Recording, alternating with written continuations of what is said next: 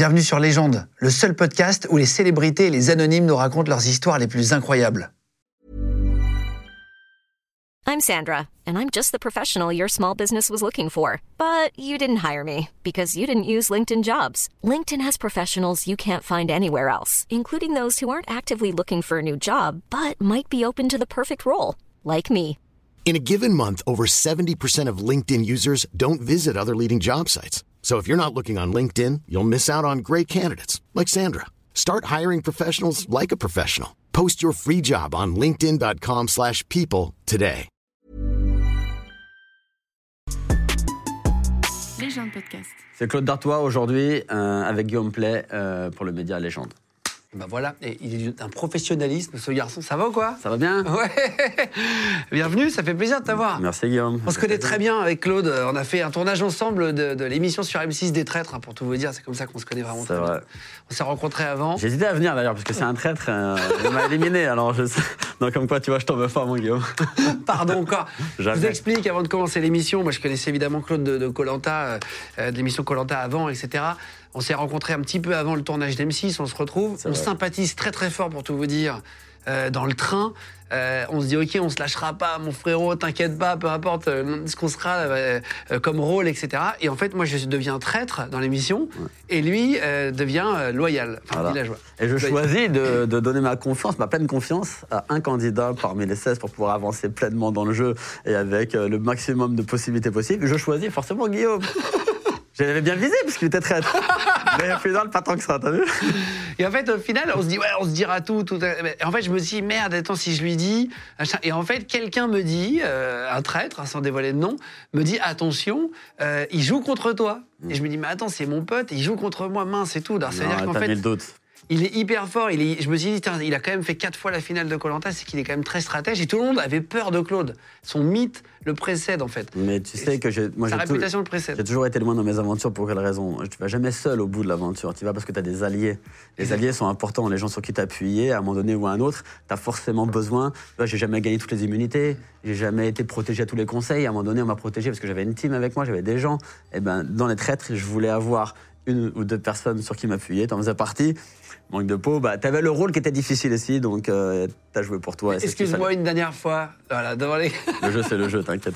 Et c'est horrible parce que le matin, pour tout vous dire, je savais qu'il avait été éliminé la veille au soir en conseil. Et le matin, on se dit, ah viens, on fait des photos, souvenirs. et Photo tout. souvenir Et moi, je sais qu'en fait, dire au revoir. dix minutes après, il va arriver dans le tournage, on va- il va se faire éliminer et tout. C'était abominable ce moment.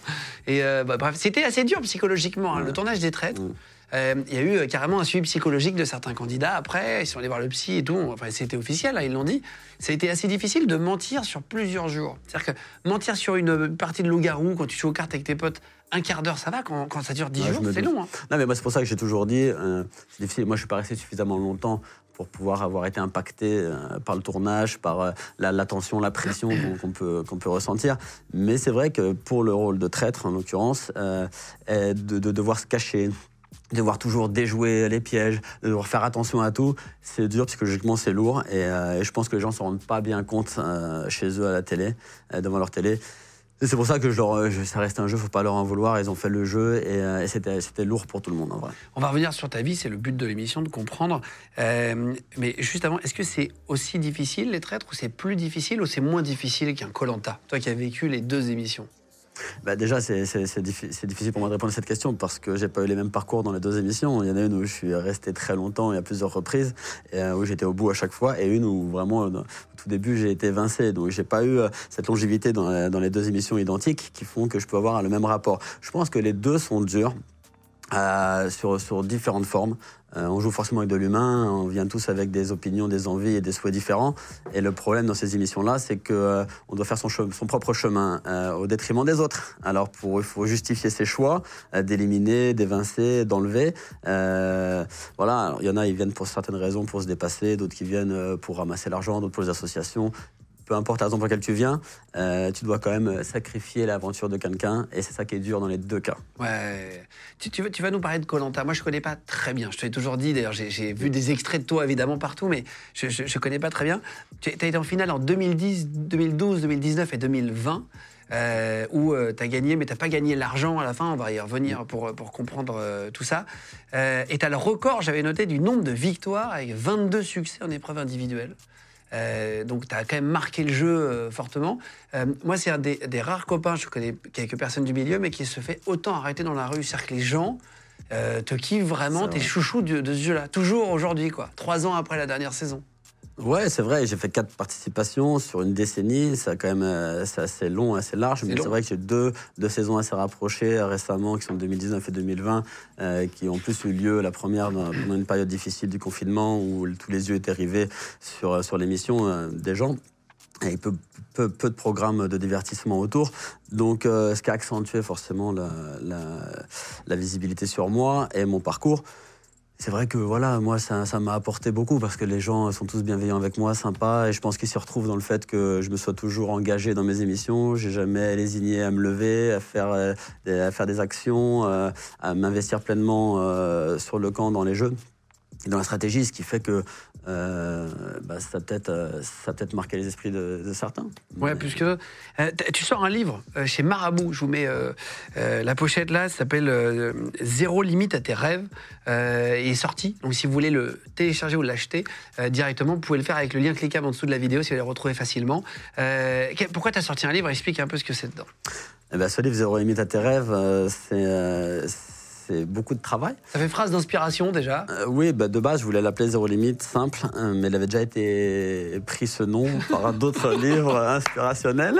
Et, euh, et donc, pour des raisons, bah, je pense, de, de législation et de, Ouais, de loi, lui aurais rajouté à tes rêves. Mais de base, je voulais l'appeler Zéro Limite, simple, parce que je pense que dans la vie, c'est ce qui- ce qu'il faut qu'on garde en tête, c'est de ne pas s'auto-limiter dans tout. Après, ce livre, je l'ai écrit pour quelle raison? Ça fait quatre ans qu'on me propose d'écrire un livre. À chaque fois, je repousse, je dis non parce que d'une, je me sentais pas prêt. Euh, de deux, il fallait vraiment trouver quelque chose qui me corresponde et je voulais m'y investir pleinement. J'avais pas le temps nécessaire à y accorder. Et puis, je suis pas, je, suis pas un littéraire de base, donc euh, c'est pas une chose, un exercice facile pour moi euh, de prendre un crayon et de poser des idées. Là, il venait au moment où j'avais un peu plus de temps. Euh, voilà, on m'a proposé un prêt de plume au début euh, aux éditions Marabout, une personne qui serait dédiée à Pour venir, ouais, pour m'aider à l'écrire, pour l'écrire même euh, en, en prenant des interviews de moi. On a passé des temps, du temps à échanger ensemble. Moi, je lui balançais des gros paragraphes comme ça de ce que je pouvais mettre de bout en blanc pour qu'elle elle puisse le mettre en page et, et ressortir un peu les, les, bah, tout ce qui pouvait être intéressant dans mon livre. Et quand on a fait ce premier travail, elle a commencé à me sortir un premier, un premier jet de tout ça. Quand je l'ai lu, ça ne me correspondait pas en vrai. Je lui ai dit, euh, Fabienne, euh, je suis désolé, mais je ne me retrouve pas dans ce que tu as écrit. Et puis il y a plein de choses que je t'ai dites en off, que je ne voulais pas forcément euh, que ce soit dit, dit comme ça dans le livre. Donc je vais tout reprendre. Et t'as écrit tout seul? Bah, j'ai écrit tout seul, finalement, j'ai tout C'est repris. Ouais, 90%, parce que là, bah, elle m'a laissé une structure de base sur laquelle j'ai pu euh, continuer à travailler, mais je lui ai dit, voilà, je voulais pas quelque chose qui soit aussi euh, euh, un peu genre biographique sur moi, donc j'ai- coupé des, des chapitres, et puis j'ai trouvé que c'était mieux qu'on ait un, un livre qu'on puisse poser dans un coin, reprendre, sans avoir à le lire du début à la fin, en prenant peut-être simplement ce qui t'intéresse, et que ce soit assez lisible et facile. Donc, euh, à partir de cette base-là, ouais, j'ai tout réécrit. Ça m'a pris beaucoup de temps. Et, et, euh, c'est quoi en fait le concept du livre? C'est-à-dire que tu, tu- Après, on va reprendre ta vie pour comprendre justement, faire un parallèle et tout, mais c'est quoi le concept? Bah, C'est- un livre un peu euh, témoignage de, des différentes difficultés euh, qu'on peut rencontrer avec différents sentiments comme la peur, le courage, euh, l'engagement, tout ce qui fait que euh, on puisse avoir un meilleur état d'esprit général. Euh, c'est ce qui m'a servi à moi dans ma vie de tous les jours, depuis que je suis tout petit jusqu'à aujourd'hui. J'ai pas, j'ai pas la science infuse pour dire que ma méthode c'est la meilleure, et au contraire, pas loin de moi cette idée-là. Simplement, voilà, si mon parcours euh, et la façon dont moi ça m'a aidé, ça peut aider certains, tant mieux, et c'est ce que j'ai voulu mettre dans ce livre. Alors, pour reprendre ta vie, euh, toi, t'es né à Aubervilliers, Mm. père boucher, euh, mère au foyer. Mm. Euh, c'est ça. Euh, toi, tu voulais faire quoi comme métier quand t'étais gamin? T'étais dans le sport? T'étais euh, t'étais comment? Ouais, moi, non, mais petit, moi j'ai grandi dans le 19e arrondissement de Paris. Euh, Voilà, j'avais, euh, je suis le deuxième de la famille, j'ai une grande sœur, on partait, euh, voilà, je pense, euh, classe moyenne. Mon père travaillait, bien, avait une boucherie, propriétaire d'une boucherie, ma mère n'avait pas besoin de travailler, on n'avait rien qui manquait à la maison. Et donc moi, j'avais pas forcément de vision au long terme de ce que je voulais faire. Un peu plus tard, après, oui, je voulais, j'aurais eu des rêves de sport, j'avais des rêves de voyage et tout, mais j'avais pas un métier en, particulier qui me, faisait rêver ou qui m'inspirait dès mon plus jeune âge. C'est parce que par rapport, par rapport à ton livre, euh, on sent que tu es déter de base. C'est-à-dire que quand on te connaît un peu, on voit que tu lâches pas. Euh, c'est souvent lié à l'enfance quand même et à ce que tu as vécu, euh, les drames, les, ah moments de joie, euh, tu vois, etc. tu vois, tu as perdu ta maman très jeune. Ouais. tu as été élevé par ton papa tout seul. Comment ça s'est passé? Oui, je pense que toi, c'est vraiment, il y a vraiment de cassure dans, dans ma jeunesse. C'est à partir justement de cet événement-là, au décès de ma mère, j'avais 9 ans. Et euh, tout, tout, bascule un peu, tu vois. Et c'est là où. elle était bah, jeune, elle? bah, Moi, elle était jeune. Ma mère, oui, elle est morte, elle avait 30 ans. Un cancer de l'utérus. À l'époque, ça se soignait assez bien, euh, mais elle était plus suivie par un gynécologue assez régulièrement, donc ils l'ont découvert assez tôt. Mais voilà, elle avait euh, ce côté italien borné, de ne pas vouloir se faire soigner dans les hôpitaux, penser qu'avec la médecine naturelle, elle arriverait à s'en sortir. Et, voilà, elle était têtue, c'était une femme forte, voilà, elle était, elle était dans, ses, dans ses idées. Donc elle a voulu et je pense que peut-être elle avait l'idée encore de faire des enfants, donc c'est vrai qu'elle n'a pas voulu non plus euh, se faire opérer de suite. C'est une opération en plus qui se déroulait assez bien, qui avait un beau taux de réussite à l'époque déjà. Elle a continué comme ça avec les traitements jusqu'au jour où, bah voilà, au bout d'un an, ça, n'allait plus. Euh, mon père l'a quand même emmené en Suisse voir des, spécialistes. On avait des, machines électroniques à l'époque. Je me souviens les maisons euh, qui sortaient, qui sortaient d'ailleurs. Voilà, elle a fait beaucoup de sacrifices aussi pour pouvoir l'aider. mais au final, ça n'a pas, pas, suffi. Le jour où elle a voulu se faire opérer, c'était trop tard. Et voilà, donc elle est partie, elle est partie tôt, à 30 ans. T'as as déjà vécu plus qu'elle? Et aujourd'hui, j'ai vécu plus qu'elle. Et c'est pour ça que chaque jour, moi, je suis content parce que chaque jour qui dépasse depuis mes 30 ans, c'est des jours gagnés, entre guillemets, pour moi. Ah oui, tu te dis, euh, j'ai de la je chance. Me dis, oui, j'ai la chance de vivre des choses que. Après, ça peut arriver à tout le monde d'avoir un drame, mais moi, je prends toujours l'exemple de ma mère, forcément. Et je dis, la cassure, quand j'étais petit, elle vient de là. Parce que jusqu'avant 9 ans, j'ai la vie un peu de tous les enfants. On part en vacances régulièrement, tout se passe bien. À partir du moment où ma mère part, euh, c'est plus la même chose, tu vois. Je, suis, je perds un pilier. Mon père se retrouve à travailler, il va gérer deux enfants à la maison. Ma soeur part chez ma tante pour alléger un peu mon père aussi. Euh, et, moi, je suis un peu livré à moi-même parce que mon père, euh, c'est un bosseur. Il n'a pas là cette fibre euh, paternelle qu'on a, nous, peut-être les papas d'aujourd'hui. Mmh. et donc, voilà, il me laisse un peu vaquer, un peu en me faisant confiance, quoi. Ah, moi, j'aurais pu mal tourner parce que, ouais, j'ai traîné un peu aussi, j'ai fait mes bêtises en ayant, franchement, voilà, d'un seul coup, tu te retrouves avec plus de cordes, plus rien. tu, tu, peux aller super loin, tu vois. Moi, au début, j'avais ma mère, j'avais mon père, j'avais le cocon, voilà, j'étais protégé, j'étais cadré. Quand on t'enlève un peu cette, euh, ce cadre-là et que tu as nos limites dans le, dans le fait d'aller explorer ce que tu as envie d'explorer, bah, tu, tu, peux aller loin dans les bêtises et dans plein de trucs. Donc, tu sais faire un peu sur les horaires, il disait pas, tiens, rentre tôt. Enfin, des, bases comme ça, mais ensuite, en, vrai, euh, enfin voilà, il surveillait pas ce que je faisais à l'école, euh, il venait pas aux réunions de parents d'élèves. Oui, oui, c'est des... tu vois, t'as pas. Plus que faisait ta mère avant. Bah non, donc, donc ouais, voilà. Après, j'ai eu la chance de rencontrer un ami à moi qui s'appelle Marco, qui est mon, qui est mon pote d'enfance, qui est un peu comme mon frangin qui est mon frangin même maintenant qui habite au Canada. Lui, il avait ses parents, fils unique, euh, donc pas de frère. Euh, des parents italiens, habitait à côté de chez moi. Je passais tous mes week-ends chez eux.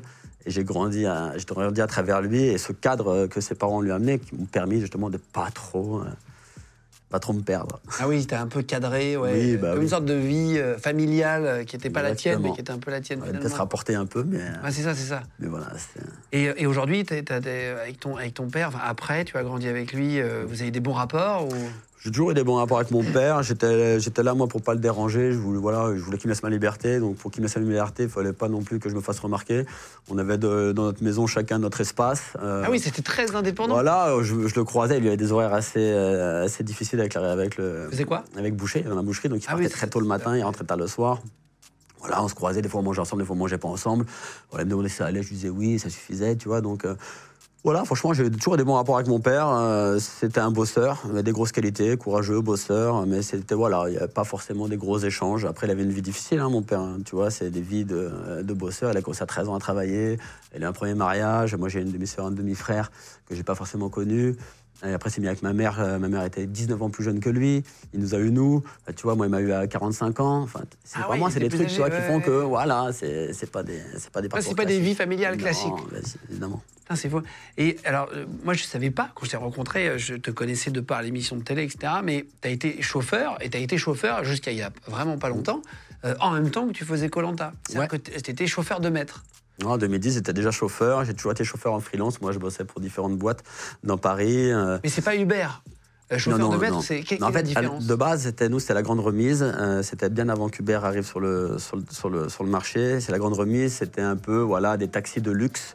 Tout ce qui était euh, un peu du corporate, euh, tu vois, euh, euh, la Fashion Week, choses comme ça. On met Ah oui, d'accord. Mais c'était plus la grande luxe remise. que- C'était plus luxe. Oui, c'était plus luxe. Après, on était un peu plus que, que, le, que le taxi, tu vois, et, et plus privé aussi. Et moi, chauffeur de maître, c'est encore différent. Chauffeur de maître, ça veut dire que je suis le chauffeur d'une seule et même personne. Ça Ah. veut dire c'est comme. Ah Si toi, demain. Euh, privatisé. de demain, demain tu as suffisamment d'argent pour, euh, pour te payer un personnel, et bah, tu te prends un chauffeur avec, une, vo- avec ta voiture, et euh, bah, c'est ton chauffeur H24. Ah oui. Moi, c'est chauffeur privé. Tu as les chauffeurs de direction, qui sont pour la direction d'une boîte, Payé et chauffeurs de grande remise qui bossaient pour plein de personnes. Tu avais différents, chauffeurs. Euh, Toi, c'était c'était quoi comme type de personne, sans dire le nom un homme d'affaires, euh, un homme d'affaires égyptien, euh, très grosse fortune égyptienne, voilà. D'accord. Et lui, euh, est-ce que tu as des anecdotes de ce boulot? Tu, tu passes beaucoup de temps, j'imagine, à, à attendre? Ouais. Euh, c'est ça, tu dois attendre quand il est en bas. Enfin, quand tu es en bas, tu dois. Ouais, à disposition, c'est lui qui régit un peu ton emploi du temps. Ça veut dire, moi, quand il venait, il n'habitait pas sur le territoire français, donc j'avais de la chance d'avoir beaucoup de temps libre. Et euh, j'étais quand même Et payer quand même? J'étais quand même payé, j'avais un, salaire à l'année pour pouvoir être présent au moment où il vient. Et puis je m'occupais aussi de, voilà, de- d'entretenir euh, ses biens. Il avait une maison, un appartement ici. Il fallait aussi venir, venir les entreprises pour des fois réparer, gérer.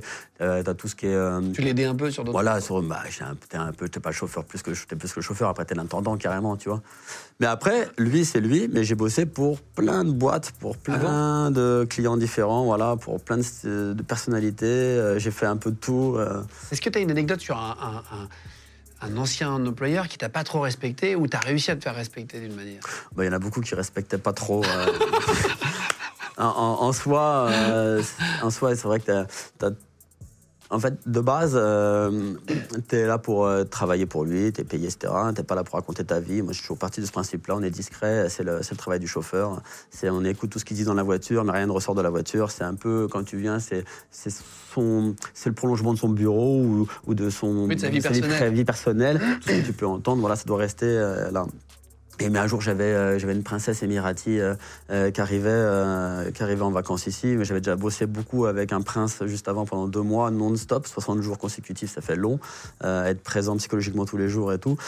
Je voulais pas forcément la faire, en tout cas, je voulais arrêter. Mais bon, il se retrouve que voilà, je me retrouve à la, conduire, j'arrive en bas de son hôtel et elle me fait attendre la première journée, je crois plus de 10 heures sans avoir de nouvelles. Euh, J'attends en bas dans la voiture et à chaque fois je me dis mais c'est pas possible. J'appelle mon employeur, je dis mais dis, elle sait que je suis là ou pas? Elle sait que qu'est-ce qui se passe? Pourquoi euh, ça bouge pas? Mais attends, elle va t'appeler, elle va t'appeler. Première journée comme ça, deuxième journée pareil. Euh, je rentre au bout de je sais pas combien de temps chez moi. euh, Ouais, Tu te dis, je sers à rien. quoi. et un jour, bah, je me dis, non, attends, elle vient, elle sort pas. Et ouais, donc, euh, elle me fait venir à, à 4 heures, à, 7 à 2 heures de l'après-midi et elle sort à minuit. Mais et non. de là, on part euh, carrément pour toute la night, en fait. Et c'est là que j'ai compris qu'en fait, elle était en décalé par rapport à nous. Elle, était, elle vivait la nuit, et elle, ça veut dire qu'elle dormait la journée. Et donc, on rentre le soir, le matin, à 8h, 9h du matin, et je me dis, bon, je vais pas revenir à 14h, tu vois, je vais revenir bah, le soir à 20h. Donc, euh, moi, je reste chez moi, je dors et tout. Et d'un seul coup, je reçois un appel, euh, Claude, t'es où Euh, J'étais dans mon lit, fermé, couverture. non, mais laisse tomber, j'ai couru comme ça, m'a fait faire des galères de dingue toute la soirée, elle m'a fait attendre, et un jour, j'en ai eu marre. Elle me disait pas quand aller manger, quand je pouvais aller pisser, ni rien, j'avais aucune Ah oui, information. Comment tu vas pisser si tu l'attends Bah, en vrai, c'est ça qui est pénible. C'est, tu sais, tu demandes pas. C'est à toi aussi de gérer, de voir le timing. et tout, Mais vu que je la voyais jamais, euh, j'avais, j'avais aucune indication de ce que je pouvais faire et pas faire. Et moi. quand t'as envie de pisser, t'attends dans la voiture? Bah, t'attends, tu vas vite, tu rentres vite dans l'hôtel, tu fais pipi, tu redépas, tu ressors. Mais de toute façon, c'est, c'est, C'est comme par hasard le moment c'est le comble du chauffeur. De toute façon, tu peux attendre 3 heures. euh, tu vas dire, attends, je vais faire pipi. Ah, mais non, mais là, m'a dit, il est censé arriver, il va arriver, 5 minutes. Un quart d'heure, une demi-heure. Putain, j'ai eu le temps d'y aller. Je vais y aller. Ah non, il faut il va descendre. Il s'est passé encore une heure et demie de temps que t'as dit tout ça, et tu dis, allez, j'y vais, et au moment où tu pisses, on t'appelle. Ah, t'es où? Tu vois, Ce truc, c'est horrible. Ça, c'est le comble, ça t'arrive tout le temps. Ça. C'est pour ça que c'est horrible, en fait, ce métier. Ah, quel enfer. Les gens de podcast. Et, attends, Mais, et- euh, et comment tu t'es fait respecter avec Bah, elle c'est- cette dame-là, à un moment donné, j'ai craqué. Ça a été 4, jours comme ça, faire des heures et des heures et des heures sans savoir euh, quoi faire. J'ai écrit un papier un soir. J'ai écrit un papier. J'ai demandé euh, au réceptionniste quelle était sa chambre. Et en fait, je lui ai glissé sous la porte un papier en disant bah, J'ai écrit euh, je, je suis votre chauffeur, je suis pas votre ennemi, je suis pas, je suis pas là pour connaître votre vie. Je veux simplement savoir à quelle heure je peux manger, aller aux toilettes et aller dormir. Tu marques ça en vois, anglais? Voilà, en anglais. Et je vais pour le glisser sous la porte. Et au moment où je glisse sous la porte, elle ouvre sa porte. Et je lui dis, bah, ça tombe bien, euh, j'ai quelque chose pour vous, c'est un papier, elle est là. Et depuis ce jour-là. eh Tu ben, peux être gêné, eh là, ben, non T'as- bah, t'as- J'étais gêné, mais en même temps, je, je me suis Oui, dit, au moins, ça y est, j'étais énervé. Je, au moment où t'arrives pour mettre le papier, ça y est, t'en un peu plus. C'est-à-dire, Ouais. c'est ça où je rentre chez moi, j'arrête la mission, tu vois, j'arrête de travailler. Et donc depuis ce jour-là, où elle a vu comme ça le papier, et je pense qu'elle m'a pris en, en, en estime. Au sérieux, Au ouais. sérieux. Et depuis ce jour-là, elle me disait voilà, Claude, bah, mange à l'hôtel, euh, mets sur ma table, mets sur ma note, Ah ouais. mets sur ma chambre, euh, voilà, viens à telle heure, repars à telle heure. Elle m'appelait tout le temps, tu vois. Et à la fin, j'ai eu un bon pourboire quand elle est partie. Donc tu vois, comme quoi. respecté Mais j'ai fait le démarche et c'est pas franchement, je suis forcé à le faire. Tu vois, c'est vraiment que j'étais au bout parce que sinon j'aurais pu passer la semaine comme ça, rien dire. C'est fou. Est-ce que tu as déjà eu un, un avantage à être chauffeur de maître? Est-ce que tu as déjà eu euh, accès à, j'en sais rien, des voitures, des chambres, tu sais, euh, ben oui. euh, gratuites Ben ça, quelques- oui, je conduisais un prince, c'était euh, la, la quatrième femme du roi Abdallah Ben Abdelaziz Al Saoud. Donc maintenant, c'est plus lui, euh, sa famille qui est roi, mais je te parle de ça d'il y a 10 ans, c'était lui qui était le roi. Il avait quatre femmes. Et moi, je travaillais pour sa quatrième femme. Euh, quand elle venait en France, euh, elle, avait, elle avait trois enfants, et moi, je travaillais pour son, son premier garçon. Donc lui, il avait le titre potentiel un jour de pouvoir s'asseoir sur le trône de l'Arabie Saoudite. Donc c'était un gros titre, il était vachement respecté euh, dans la- par les Saoudiens, etc., et vachement connu. Et donc lui, il avait, euh, lui, il avait je l'ai commencé, il avait 9 ans quand j'ai commencé à le conduire. J'ai jusqu'à ses 19 ans, je l'ai Ah conduit ouais, tous les étés. Et je partais avec lui en vacances. Je suis même allé en Arabie Saoudite, euh, à Jeddah en vacances chez lui, etc. Donc voilà, j'avais un bon rapport Ah, avec lui. bien. Mais lui, il changeait de voiture tout le temps. Ça veut dire que moi, j'aimais bien faire ça, mais c'était pénible aussi parce que tout- toutes les semaines, on changeait de voiture. Moi, j'ai eu toutes les voitures qui sont sorties de l'époque, qui sont arrivées. Je dis, c'était les premiers Range Rover Supercharge, les premiers Porsche, Cayenne Porsche. Euh, j'ai eu les Ferrari euh, GTB. euh, je sais- Enfin, j'ai- Ouais, dans les plus grands hôtels, j'ai dormi dans les plus grands hôtels avec lui en- à Cannes, au, au Martinez. Enfin, j'ai eu vraiment. Voilà, on allait en boîte, euh, on était bien reçus et tout, ça, ça va quoi. Tu vois, on a Et il te laissait des chambres parfois? T'avais accès à- Ouais, bah, Martinez, euh, en vacances pendant une semaine euh, l'été. euh, il repartait lui en train ou en avion parce que c'était plus court. Et euh, nous, il fallait qu'on remonte avec les voitures. Donc généralement, on restait la nuit en plus. On repartait le lendemain et là, on profitait des deux suites Ah ouais, t'as tout dû, dû kiffer quand même. Ouais, on a bien kiffé. Là, franchement, j'ai eu accès, franchement, c'est vrai, à des voitures que j'aurais jamais conduites. Mais j'ai une belle euh, anecdote à te donner. Quand j'ai vraiment, à, à- à tous mes, à mes tout débuts, Moi, j'étais jeune chauffeur. Un jour, on me dit, il y a une princesse euh, qui arrive, euh, une émirati qui arrive, euh, va la chercher à l'aéroport du Bourget. euh, où il y a le jet privé, euh, Bourget. voilà, jet jet privé, donc déjà ça te donne un certain standing au niveau des gens qui arrivent là-bas et tout. Elle vient une semaine, tu vas la conduire. Moi, je venais d'arriver sur le, sur le marché entre guillemets du chauffeur, tu vois. Je connaissais pas encore, il n'y avait pas de GPS, on n'avait pas de téléphone portable à l'époque euh, comme on a aujourd'hui avec toutes les facilités Waze et tout qu'il peut y avoir. J'avais mon plan de Paris euh, comme ça, petit format et grand là, format où je mettais des coups de stabilo, je mettais des coups de stabilo sur les grands axes pour savoir euh, Ah oui, de oui. là à là où est-ce qu'elle est. Je notais, j'entourais les hôtels avec des croix, je les notais, les pas là, c'est tout. Et les grands restaurants je me préparais comme ça, tu vois, à travailler. Et c'est comme ça que j'ai appris le métier. Et quand elle est arrivée, je me souviens, j'avais, j'avais un pote qui était chauffeur, lui, euh, depuis des années, connaissait très bien Paris. Et j'avais dit à Sylvain, il s'appelait Sylvain, je dis Sylvain, tu sais quoi, euh, on va jouer à sécurité, cette princesse-là, je la connais pas. Moi, j'ai, j'ai- j'ai 23 ans, euh, la nana va voir arriver un gamin de 23 ans au volant, tu vois, là, ça se trouve, tu vois, je vais. Moi, j'avais ce, syndrome aussi de vouloir tout faire parfaitement, tu vois, et de me justifier à chaque fois. Je voulais pas qu'on ait des trucs à me redire. Et euh, donc, je lui dis, écoute, prends ma voiture, mets-toi dans Paris, à un endroit, tu travailles pas, et euh, tu vas me faire le poisson pilote toute la journée, tu vois, sur les adresses et tout. Il me dit, OK. Je me souviens, elle, elle arrive au Bourget, je mets ses affaires dans le coffre, et quand je mets ses affaires dans le coffre, je l'appelle avec le, Bluetooth- le- fil comme ça, là, je l'appelle et je dis, reste, reste en ligne, et t'écoutes ce que je dis, et quand je dis de l'adresse, tu me dis et tu me guides. Il me dit, OK. Je remonte dans la voiture, donc j'ai l'oreille comme ça. Elle me dit, on va, on va, euh, c'était. euh, Galerie Vivienne, chez, euh, à l'époque, tu avais Gauthier qui était là-bas. Elle me dit Galerie Vivienne. Je n'avais jamais entendu parler de ce nom-là. Cette rue-là, je la connaissais pas du tout. Je suis dans la merde. Et là, je lui dis Galerie Vivienne. Et euh, elle me dit Oui, oui, Galerie Vivienne. Et donc là, il entend, il me dit C'est bon, Galerie Vivienne, je t'attendrai euh, à la Madeleine en warning. La Madeleine, jusque de, de là jusqu'à la Madeleine, je sais y aller, pas de problème. Ok. Là, je, je raccroche, tac. Oh, je vais jusqu'à la Madeleine. À la Madeleine, j'arrive, je descends là-bas. Je vois ma voiture, elle était Bordeaux. J'avais j'avais une BM Bordeaux, je la vois au loin avec le warning. Je fais des appels de phare, tac, tac, tac, c'est moi qui arrive. Et là, hop, il prend la route et je le suis comme ça. Donc ça marche, quoi. Et ça marche. Il m'emmène jusqu'à la, la- On reprend la rue de la banque. Je tourne avec lui. Et là, il fait pas attention, il y a un passage clouté, j'ai j'ai une dame qui passe avec un berceau, moi je m'arrête, lui il avance, il tourne à droite, il voit pas que je suis pas derrière lui, tu vois. Moi je m'arrête là comme ça, j'ai le sang qui commence à monter, j'arrive au bout, je tourne à droite, et je, je vois plus, tu vois, je le vois plus quand je tourne à droite, je vois pas ma voiture. Et je- en fait, je regarde et je vois à gauche, je vois là-haut, euh, rue Vivienne. C'est bon, pas de problème. Je tourne là, mais je suis comme un con, je tourne, c'est le début euh, de, de la rue Vivienne. En fait, c'est juste le 1 et le 2. Et en fait, tout le reste, c'est l'autre côté. Je rentre là-dedans, je dis, oh putain, il a pas, y a pas c'est l'autre côté. Je fais un demi-tour comme ça, je recule, je repars et j'arrive comme ça, je m'arrête, elle descend. Pendant une semaine, il m'a fait le poisson pilote comme ça, euh, à l'oreillette. Et une fois, un soir, elle monte dans la voiture avec, avec trois copines à elle. Un brouhaha pas possible dans la caisse, ça chattait, ça gueule, etc. je suis comme ça, il entend pas ce que je dis. Elle me dit, euh, je veux aller au restaurant. C'était euh, le restaurant qui était euh, euh, place du Faubourg Saint-Honoré. Euh, je dis, ok, place du Faubourg Saint-Honoré. place Faubourg- Il me dit, j'entends pas, j'entends pas. Tu vois, j'essaie de le redire, etc. Elle me dit, Claude, vous êtes au téléphone? Et moi, je panique. J'éteins le truc, tu vois, je veux dire. Je coupe le truc comme ça. Et là, quand je coupe le truc, je me dis, putain, mais je suis con, je viens de couper le seul, le seule personne qui peut me dire où est l'adresse. Et là, je suis comme un con, je dis, non, non, non, je raccroche comme ça. Et là, je me dis, putain, qu'est-ce que je vais faire et tout. Et il y avait une dana à droite là, c'est toute derrière, elle gueulait et tout. Je dis, bon, allez, place marché Saint-Honoré, place- je vais prendre la rue Saint-Honoré, il faut que je regarde, je vais voir ce que je trouve, tu vois. Je prends marché, et là, je prends la rue Saint-Honoré.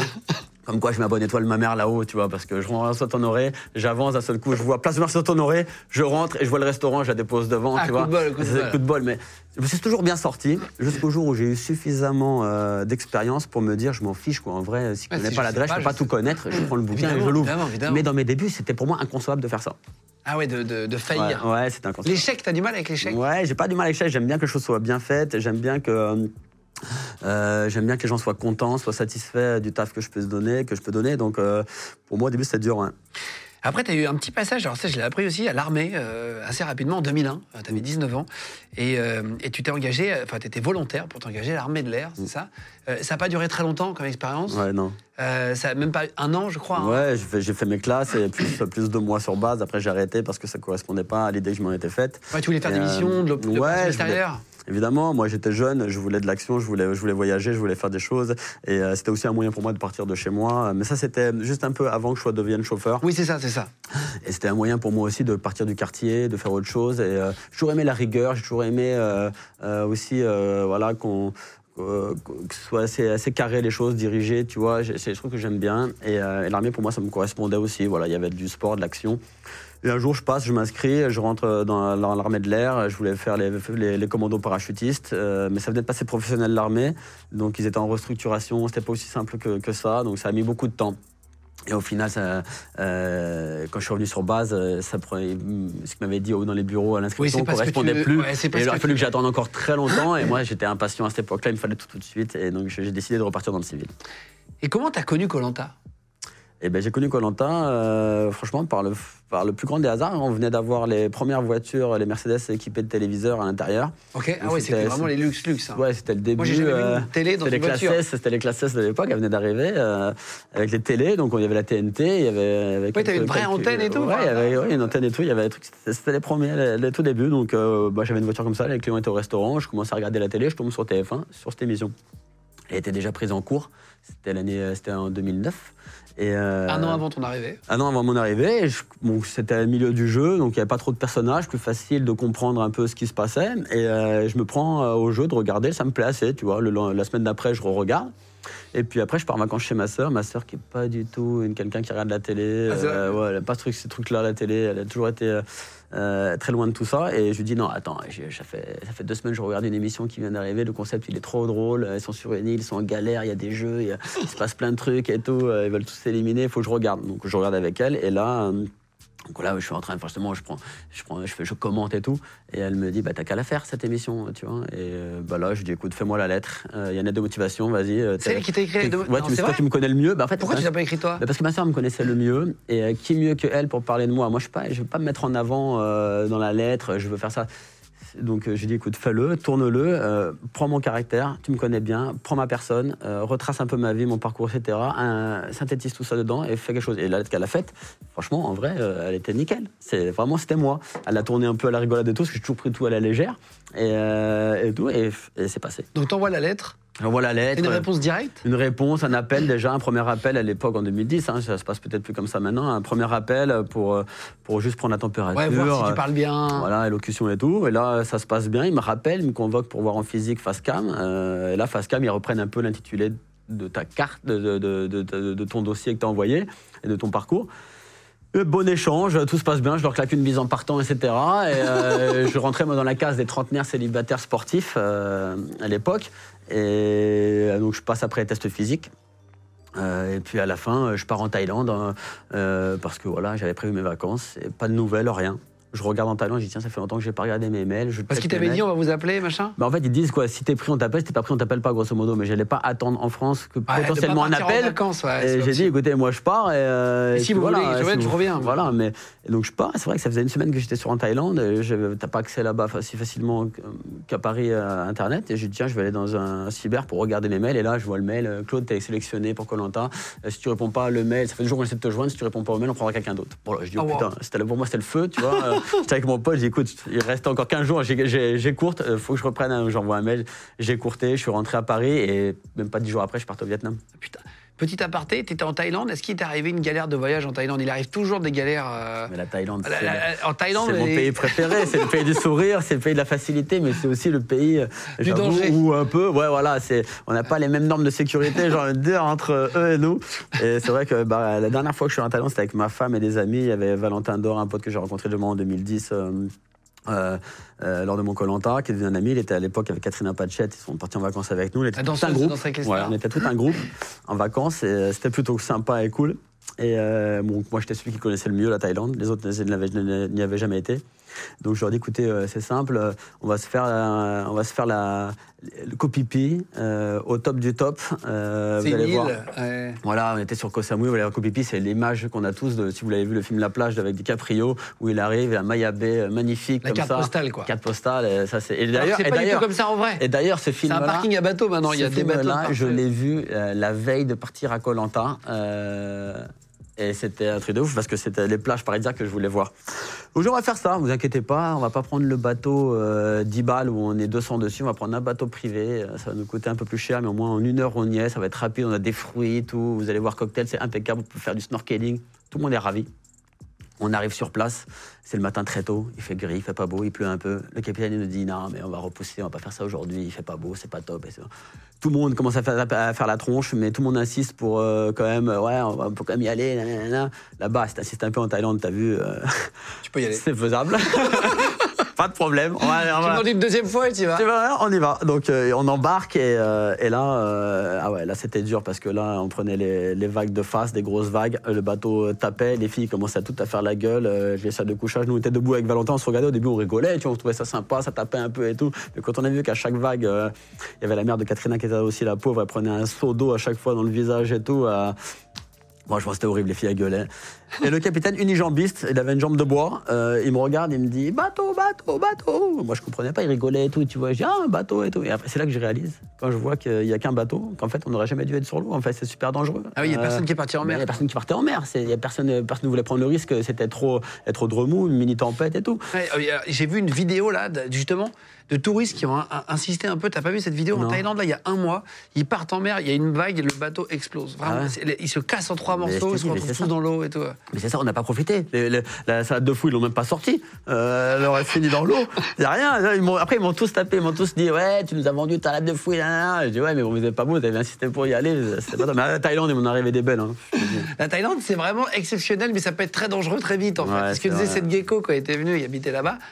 Euh, donc là, tu es prêt à Colanta. C'était au Vietnam, hein, c'est ça le Vietnam, première saison, magnifique. Un pays euh, communiste qui n'était pas forcément trop ouvert euh, au monde de la télévision, etc. Je pense que c'était même la première fois qu'ils autorisaient une équipe de tournage étrangère à venir sur le ah, territoire. Ouais, ouais. pour faire ça, on était dans des anciennes îles prisonnières de Con Dao, dans le sud du Vietnam.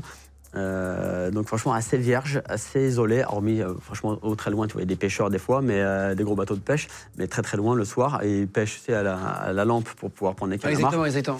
Mais euh, sinon, ouais, c'était magnifique. Un super souvenir. Et, et, euh, et donc, Colanta, ça ressemble à ce que tu imaginais ou c'est finalement Totalement. plus difficile? Totalement. C'est euh, moi, je suis content d'y être parce que euh, tu peux réaliser un rêve de gosse, tu veux, de partir un peu à l'aventure. C'est- Moi, j'ai toujours aimé ces trucs de pirates, euh, de bateaux, d'îles isolées, échouées, etc. De, de vivre un peu la Robinson, tout ça. J'ai toujours adoré ce- cet univers. Et là, en fait, on me permet de le vivre en totale sécurité. Donc euh, j'arrive, moi je suis super content. En plus, on est équipe de garçons contre équipe de filles, on s'entend bien, tout roule, on fait des cabanes, on cherche.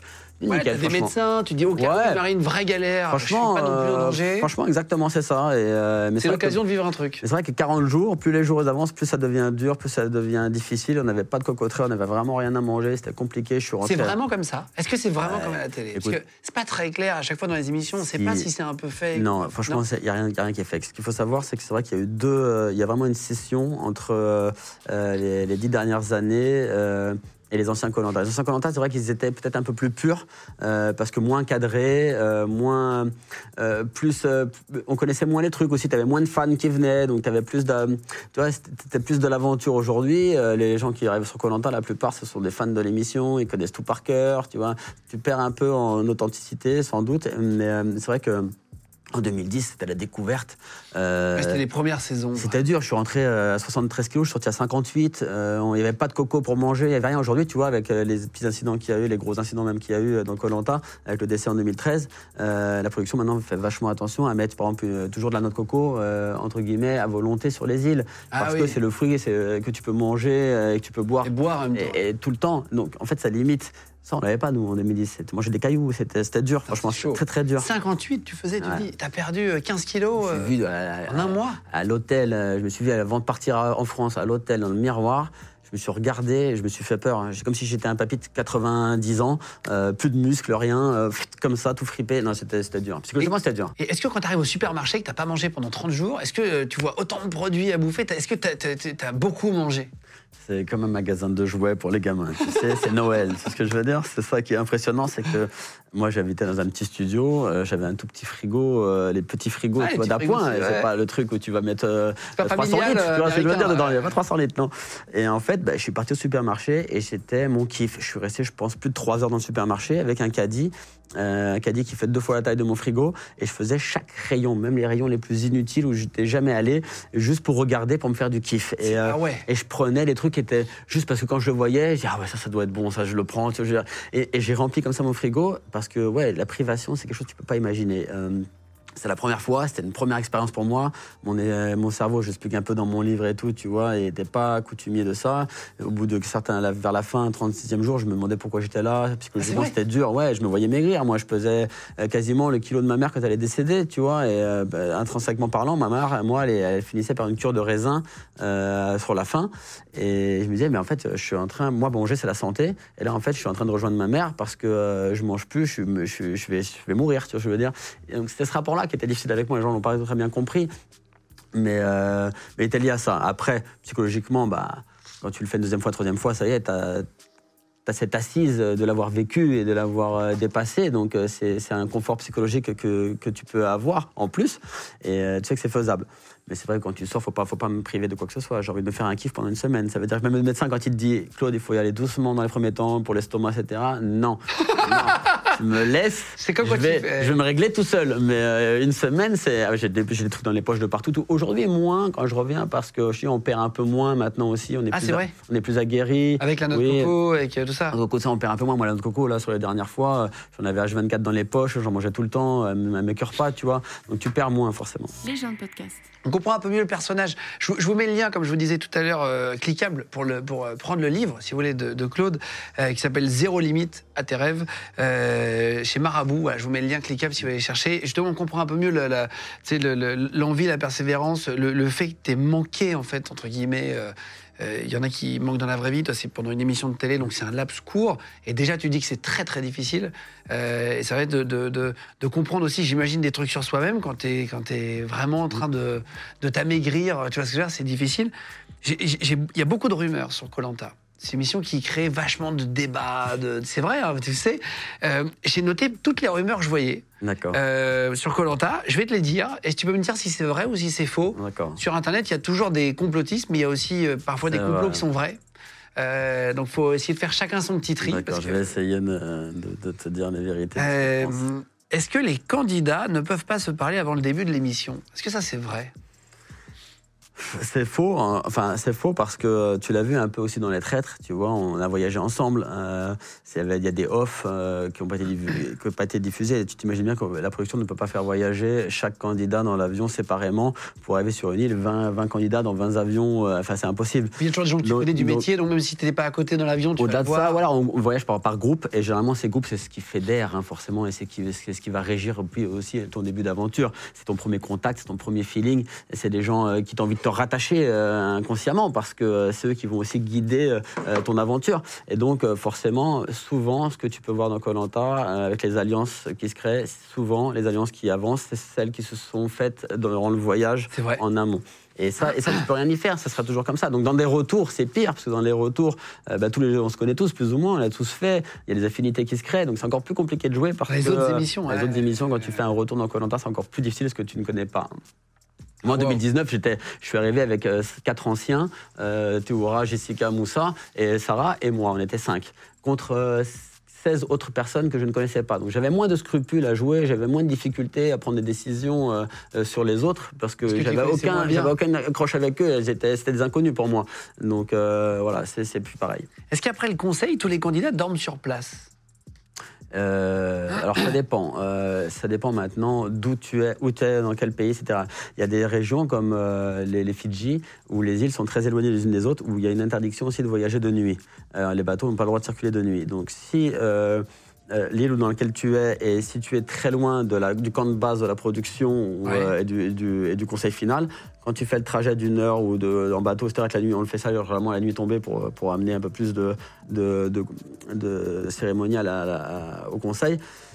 Mais quand tu arrives la nuit, si ça dure trop longtemps le conseil, ça dépasse, tu peux pas repartir. Donc là, généralement, ouais, ils peuvent te fabriquer une espèce de truc euh, en bois, là, Tu comme ça. Là, euh, tu dors pas à l'hôtel, c'est un truc en bois comme ça, tu dors sur des planches de bois, et tu dors là, et tu repars le lendemain matin très tôt en bateau sur tes îles. Sur certaines émissions où c'est proche, bah, au Vietnam, on rentrait tous les soirs sur le camp, par exemple, tu vois. Est-ce que les équipes techniques mangent et boivent devant les candidats? Est-ce que tu as des Jamais. cadreurs qui mangent une barre de chocolat pendant Jamais. qu'ils filment parce qu'ils a Jamais. faim ils sont très professionnels. Ils ont gaffe pour, quand même à- Ils ont pour. Bah oui, tu t'imagines bien que euh, si tu vois un caméraman en train de se taper un Mars, ça, va avoir. C'est quoi C'est- un sujet à s'embrouiller. si tu veux dire. Bah ouais, non, t'en jamais. plus, non, ouais. non, non, ils essayent. euh, Tu les vois pas fumer. Tu les vois pas pour ceux qui fument. Tu les vois pas euh, boire. Ouais, pour te donner Euh, envie, quoi. Et si, à la limite, ils ont leur gourde d'eau, mais c'est euh, bah, voilà, c'est tout uniquement. Est-ce que c'est vrai que la production plante de la nourriture près des campements pour faciliter l'aventure?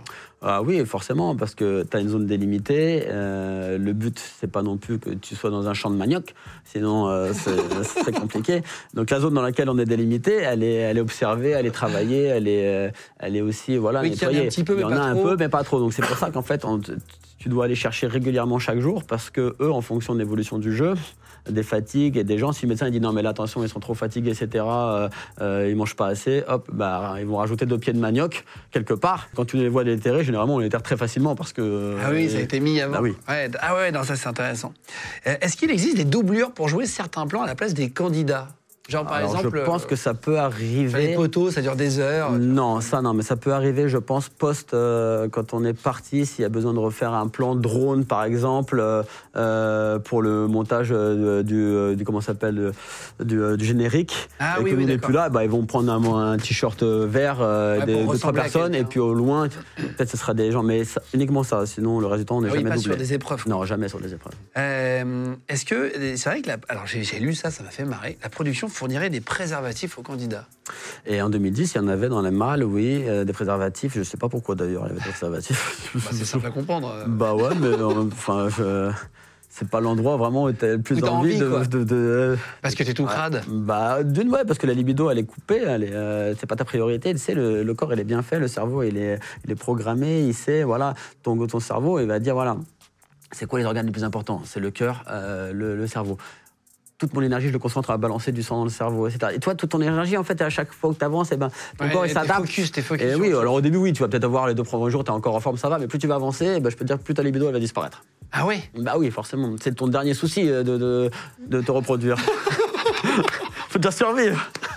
ouais, t'as déjà envie de bouffer, de boire, quoi. Ouais. Ah, c'est intéressant. Mais ça. après, après, je pense que voilà, il y a des rapprochements affectifs, il y en a eu dans le Colanta, c'est connu, il y en a eu, mais ça se fait sûrement généralement. Toi, t'as jamais après. vu personne, euh, sans donner de nom, je m'en fous, mais euh, t'as jamais vu ça, non? Non, non, après la maison des candidats, moi j'y suis arrivé tard à chaque fois dans les derniers, parce qu'à chaque fois j'ai eu la chance d'aller loin, donc euh, j'ai pas pu euh, profiter. euh, Ah, c'est là où ça se passe Ouais, généralement c'est les derniers éliminés qui font partie du conseil final, euh, généralement après la réunification. Donc si toi tu sors juste après la réunification, tu peux passer genre 15 jours ou 10 jours en maison des candidats en attendant que tout le monde soit éliminé à la Ah, fin du ouais, jeu. ouais. Toi si tu restes 10 jours, bah, au bout de 3-4 jours où tu as bien repris les forces, généralement là tu as envie de peut-être t'amuser. Te reproduire. Te reproduire. Ouais, t'as plus envie de. euh, Alors d'accord, des rapprochements il y a et c'est là que ça se fait ou alors bien après re- quand chacun retrouve son chez soi. Euh, les candidats ne sont pas payés pour faire l'émission. Il y en a qui disent que c'est euh, juste. Et pour ben, les- depuis 2012, euh, si. Parce qu'il maintenant. y a eu beaucoup de candidats euh, qui ont eu l'amertume de leur aventure et qui ont voulu récupérer euh, de l'argent euh, par différents moyens. Et, euh, et je pense que voilà, s'il y a besoin d'avoir une classification, euh, parce que c'est vrai que c'est long, c'est tourné tous les jours. Donc maintenant, il y a un jour de repos chaque semaine. Euh, vous n'êtes censé euh, pas être filmé, où il se passe rien. D'ailleurs, c'est très long pour nous. C'est pour les caméramans, c'est pour tout le monde. Comme ça, ça respecte le code du travail. Ah oui, oui. oui. Donc toi, forcément, tu es employé aussi. Donc maintenant, Au moins, c'est carré, quoi. Maintenant, maintenant, maintenant, tu as, un contrat de travail avec, euh, avec un salaire. Mais je veux dire, tout ça, c'est pas, pas grand-chose, mais c'est un minima pour. euh, Alors, j'ai j'ai lu un truc assez étonnant c'est que la montre que porte Denis Brognard n'est pas réglée à la vraie heure pour C'est pas euh, que les candidats sachent l'heure. C'est vrai, c'est vrai, vrai mais euh, j'ai envie de te dire que maintenant, on n'a même plus besoin de sa montre. On sait euh, à peu près où est le soleil, on sait quelle, Ah heure, ouais quelle heure il est. Ouais, on est, on est assez maintenant. Et puis tu te euh, fiches de l'heure. oui. puis- Tu te dis, bon, il se couche là, il se lève là. Ouais, franchement, maintenant, c'est pas le truc qui est. euh, les jours, il y a toujours quelqu'un qui compte les jours. À partir du moment où il est arrivé, euh, il y en a toujours un qui sait quel jour on est. On sait tout, nous, on sait. Je veux dire, maintenant, on arrive même à surprendre la production, euh, dans le sens où quand on arrive sur un retour, on est, par rapport au nombre de candidats qu'on est, par rapport au nombre de jours. Alors oui, ils peuvent nous flouter sur la fin si on est quatre. I'm Sandra, and I'm just the professional your small business was looking for. But you didn't hire me because you didn't use LinkedIn jobs. LinkedIn has professionals you can't find anywhere else, including those who aren't actively looking for a new job but might be open to the perfect role, like me. In a given month, over 70% of LinkedIn users don't visit other leading job sites. So if you're not looking on LinkedIn, you'll miss out on great candidates like Sandra. Start hiring professionals like a professional. Post your free job on linkedin.com/people today. Ou 5 ou 3, tu vois, sur les derniers trucs. Mais grosso modo, on sait qu'il y a un jour, un jour euh, confort, un jour immunité, un jour off. Nanana, nanana, Ah on oui, compte. tu- Et ensuite, par rapport au nombre de, de candidats qu'on est, on arrive plus ou moins à savoir quel- euh, comment ça va se dérouler le jeu. Il y a des jours off quand même. ouais. Ouais, jour off, Mais du coup, euh, vous mangez pas? Bah, on, fait, quand- on fait comme d'hab, ça veut dire on se lève, on nettoie nos affaires, on met du bois, on ramasse des trucs, on cherche un collier, on discute, on va pêcher. euh, Oui, y a mais juste par contre, pas on part pas sur le jeu. filmée, on, ouais. on parle du jeu et euh, ouais, il n'y a pas de scène filmée. Euh, euh, petite question, est-ce que je demande parfois aux invités s'ils ont des TOC Et est-ce que c'était compatible avec Colanta Et je crois que 100% des cerveaux ont des TOC, ils disaient les médecins.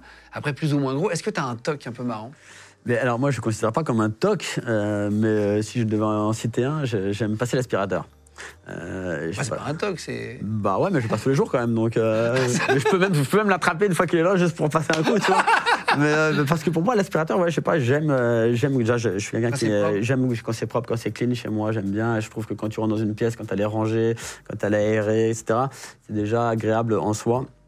Et euh, j'ai toujours nettoyé, etc. Mais l'aspirateur, il y a un truc en plus, c'est que tu aspires la saleté. Je veux dire, donc c'est l'impression, tu sais, tu fais place nette. Et un peu, c'est un peu, un peu ma philosophie de vie. Ça veut dire, je laisse pas, je laisse pas les, tous les petits problèmes, toutes les choses m'embêter chaque jour. Je les aspire, je les dégage et je pense plus. Tu vois, sont dans le sac, je les jette. Tu vois. Et, et c'est comme ça que donc je pense que mon talk vient de là.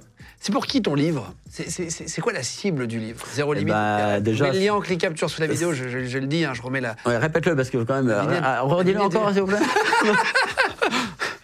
Zéro limite à tes rêves. Claude Dartois aux éditions Marabout. Sur la deuxième, C'est pour pa- qui, déjà, ce dans la deuxième page, tu vois, je fais un clin d'œil à mes enfants, Marceau et Andrea, euh, pour leur dire que je les remercie parce que euh, grâce à eux, j'en apprends encore chaque jour sur moi.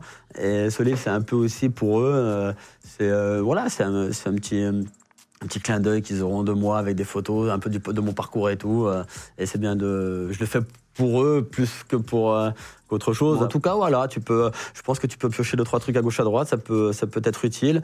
Euh, c'est, euh, c'est pour tout le monde. euh, J'ai envie de dire pour les jeunes, pour les moins jeunes, tous ceux qui ont envie euh, de se donner confiance, qui ont envie de se relancer un défi, tous ceux qui ont une petite problématique. euh, Pas que pour les sportifs. euh, bah non, pas du tout. Non, non, non, non, il est ouvert à tous. C'est bien au contraire. Euh, et je pense même qu'il est plus axé à ceux qui n'ont jamais osé euh, faire les choses. Euh, en parlant de, de- de sport, on va, on va y revenir dans deux secondes, mais dernière euh, rumeur que j'ai vue sur Internet, assez persistant, la- que la prod manipulerait certaines séquences, c'est-à-dire qu'ils te disent faut que tu votes pour un tel ou machin. Est-ce que c'est orienté ou c'est plutôt euh, vraiment libre Alors moi, quatre, jeu quatre aventures, on m'a jamais dit il faut que tu votes pour un tel ou un tel. hein. Ça, enfin, j'imagine pas la production intervenir comme ça et dire à quelqu'un il faut que tu votes pour un tel un tel. Ou alors, en tout cas, euh, En tout cas, dans les traits, c'était pas le cas. Moi, je serais, je, serais, je serais quand même très surpris que ce soit comme ça. Maintenant, euh, la ne manipule pas, euh, mais forcément, il faut poser des questions. Euh, les questions, tu l'as vu dans les traîtres, hein, tu poses des questions, tu reprends l'intitulé de la question pour pouvoir répondre à la question, pour que le téléspectateur la comprenne. Cette question-là, peut-être que toi, tu n'aurais jamais, t'aurais jamais abordé le sujet, mais on te la pose. Alors, soit tu, sais- tu, tu dis je réponds pas à cette question, elle m'intéresse pas, soit tu la réponds, soit tu y réponds.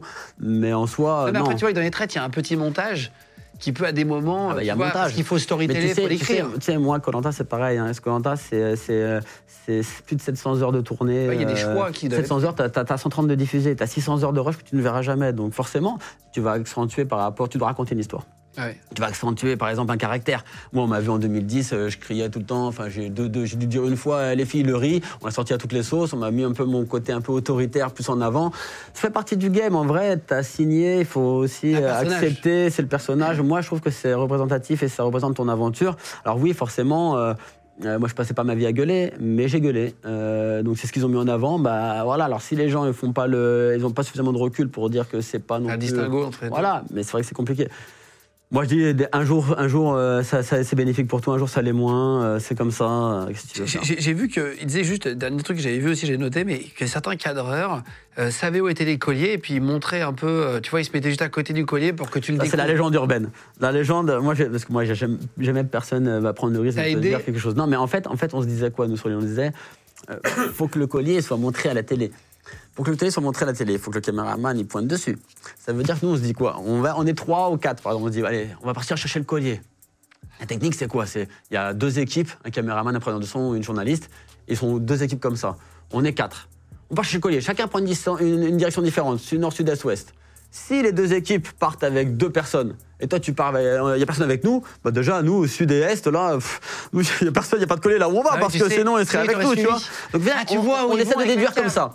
Après, on, après, euh, si tu es en train de chercher, il est avec toi. Si tu vois qu'il est un peu loin de toi, qu'il euh, n'est pas forcément en train de faire attention, ça veut dire que tu es dans une zone, il n'y a rien à foutre.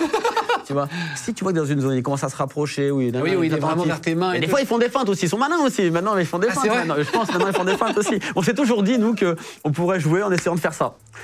Moi, j'écoute, jamais trouvé de collier, donc en vrai, euh, c'est que ça fonctionne pas. hein. Les gens de podcast. C'est quoi euh, l'histoire des bananes? Tu m'as parlé de l'affaire des bananes. Qu'est-ce que c'est cette histoire? L'histoire des bananes, euh, c'est c'est 2010. euh, c'est- on est loin dans l'aventure. Je sais plus à quel jour on est exactement du, du tournage. On est tous fatigués, on n'est plus que 6. Et euh, on a déjà retourné un peu tout ce qu'il y avait retourné dans la forêt. Et euh, euh, t'as as une journaliste qui vient me voir et qui me dit Oui, Claude, euh, vous n'avez pas été voir là-bas, là, dans le coin là-bas. Je dis, ah, je dis Attendez, euh, moi je suis fatigué comme tout le monde. Aujourd'hui, je fais rien. Il n'y a plus rien à manger. J'ai tout retourné déjà. Il n'y a rien. Non, mais t'as pas été voir là-bas et tout. Bon, je me dis Allez, je vais aller voir quand même. Donc, je vais avec un copain. On va avec couler. On part là-bas. On regarde. on Et là, on trouve des bananes et de noix de coco que la production avait mises parce que probablement on était sur la fin du jeu. Tout le monde était fait. Puis personne ne voulait rien faire. Il fallait Ouais, redonner un peu d'intérêt aussi. Il fallait remettre un peu d'intérêt aussi et tout. Et euh, donc, on trouve les bananes et les noix de coco. Et ce qu'il faut savoir, c'est que justement, on n'avait pas de noix de coco, nous, à l'époque, sur l'île. Donc, c'était la première fois qu'on avait des noix de coco. Pour moi, la noix de coco, quand tu l'ouvres, c'est la noix de coco, euh, elle est épaisse comme as, on mange, on est content, tu vois. C'est pas la noix de coco brisée où il n'y a rien dedans. Et euh, on mange, donc, on calcule les bananes, il y en a 14, ça fait deux par personne, ça va vite. On se mange les deux nôtres.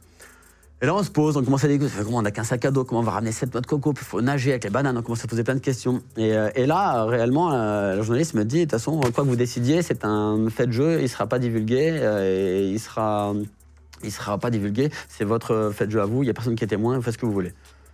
En nous disant ça, tu nous enlèves la, once de culpabilité qu'on peut avoir. On mange toutes les bananes avec poulet, tu vois. Et on se dit, de toute façon, on s'en fout, on ramène des noix de coco. Tu vois ce que je veux dire Il y a à manger. Et euh, on rentre, euh, on rentre sur l'île, on ouvre les noix de coco, et là, il y a rien. La noix de coco, c'est de l'eau.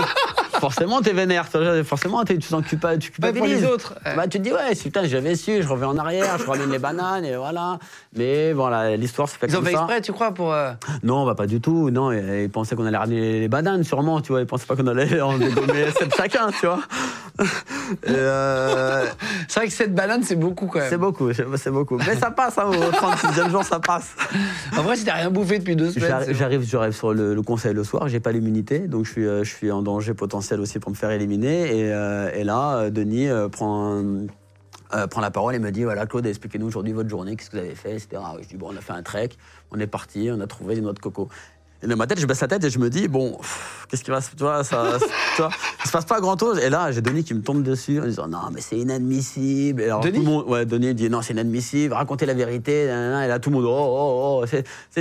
Franchement, ce jour-là, s'il y avait un trou de souris, je serais rentré dedans, je serais rentré à Paname à la nage. Ce que je veux dire Et je me dis, je me dis, qu'est-ce que c'est je dis ouais c'est vrai il y avait il y avait des bananes alors tout le monde oh les enfoirés oh ceci ça ça part euh, forcément normal et euh, donc là j'expliquais tout mais là Denis il se fait quand même euh, le juge un peu sur cette émission là Ah, il prend un peu parti, contre toi. moi j'ai toujours trouvé alors après voilà c'est mon point de vue moi je trouvais qu'il n'était pas impartial sur ce sujet là il avait pris parti il avait pris la décision lui de le dire alors qu'on m'avait dit moi en, haut, euh, en off qu'au Ah oui, ça serait serait pas off. divulgué donc moi je lui ai un peu mauvaise finalement je sors pas sur ce conseil et euh, c'est mon pote qui est éliminé. Et euh, le lendemain, euh, le lendemain, voilà, je dis à la journaliste, écoute, moi, je me sens un peu trahi parce que euh, parce que ça devait pas être euh, pas être dit.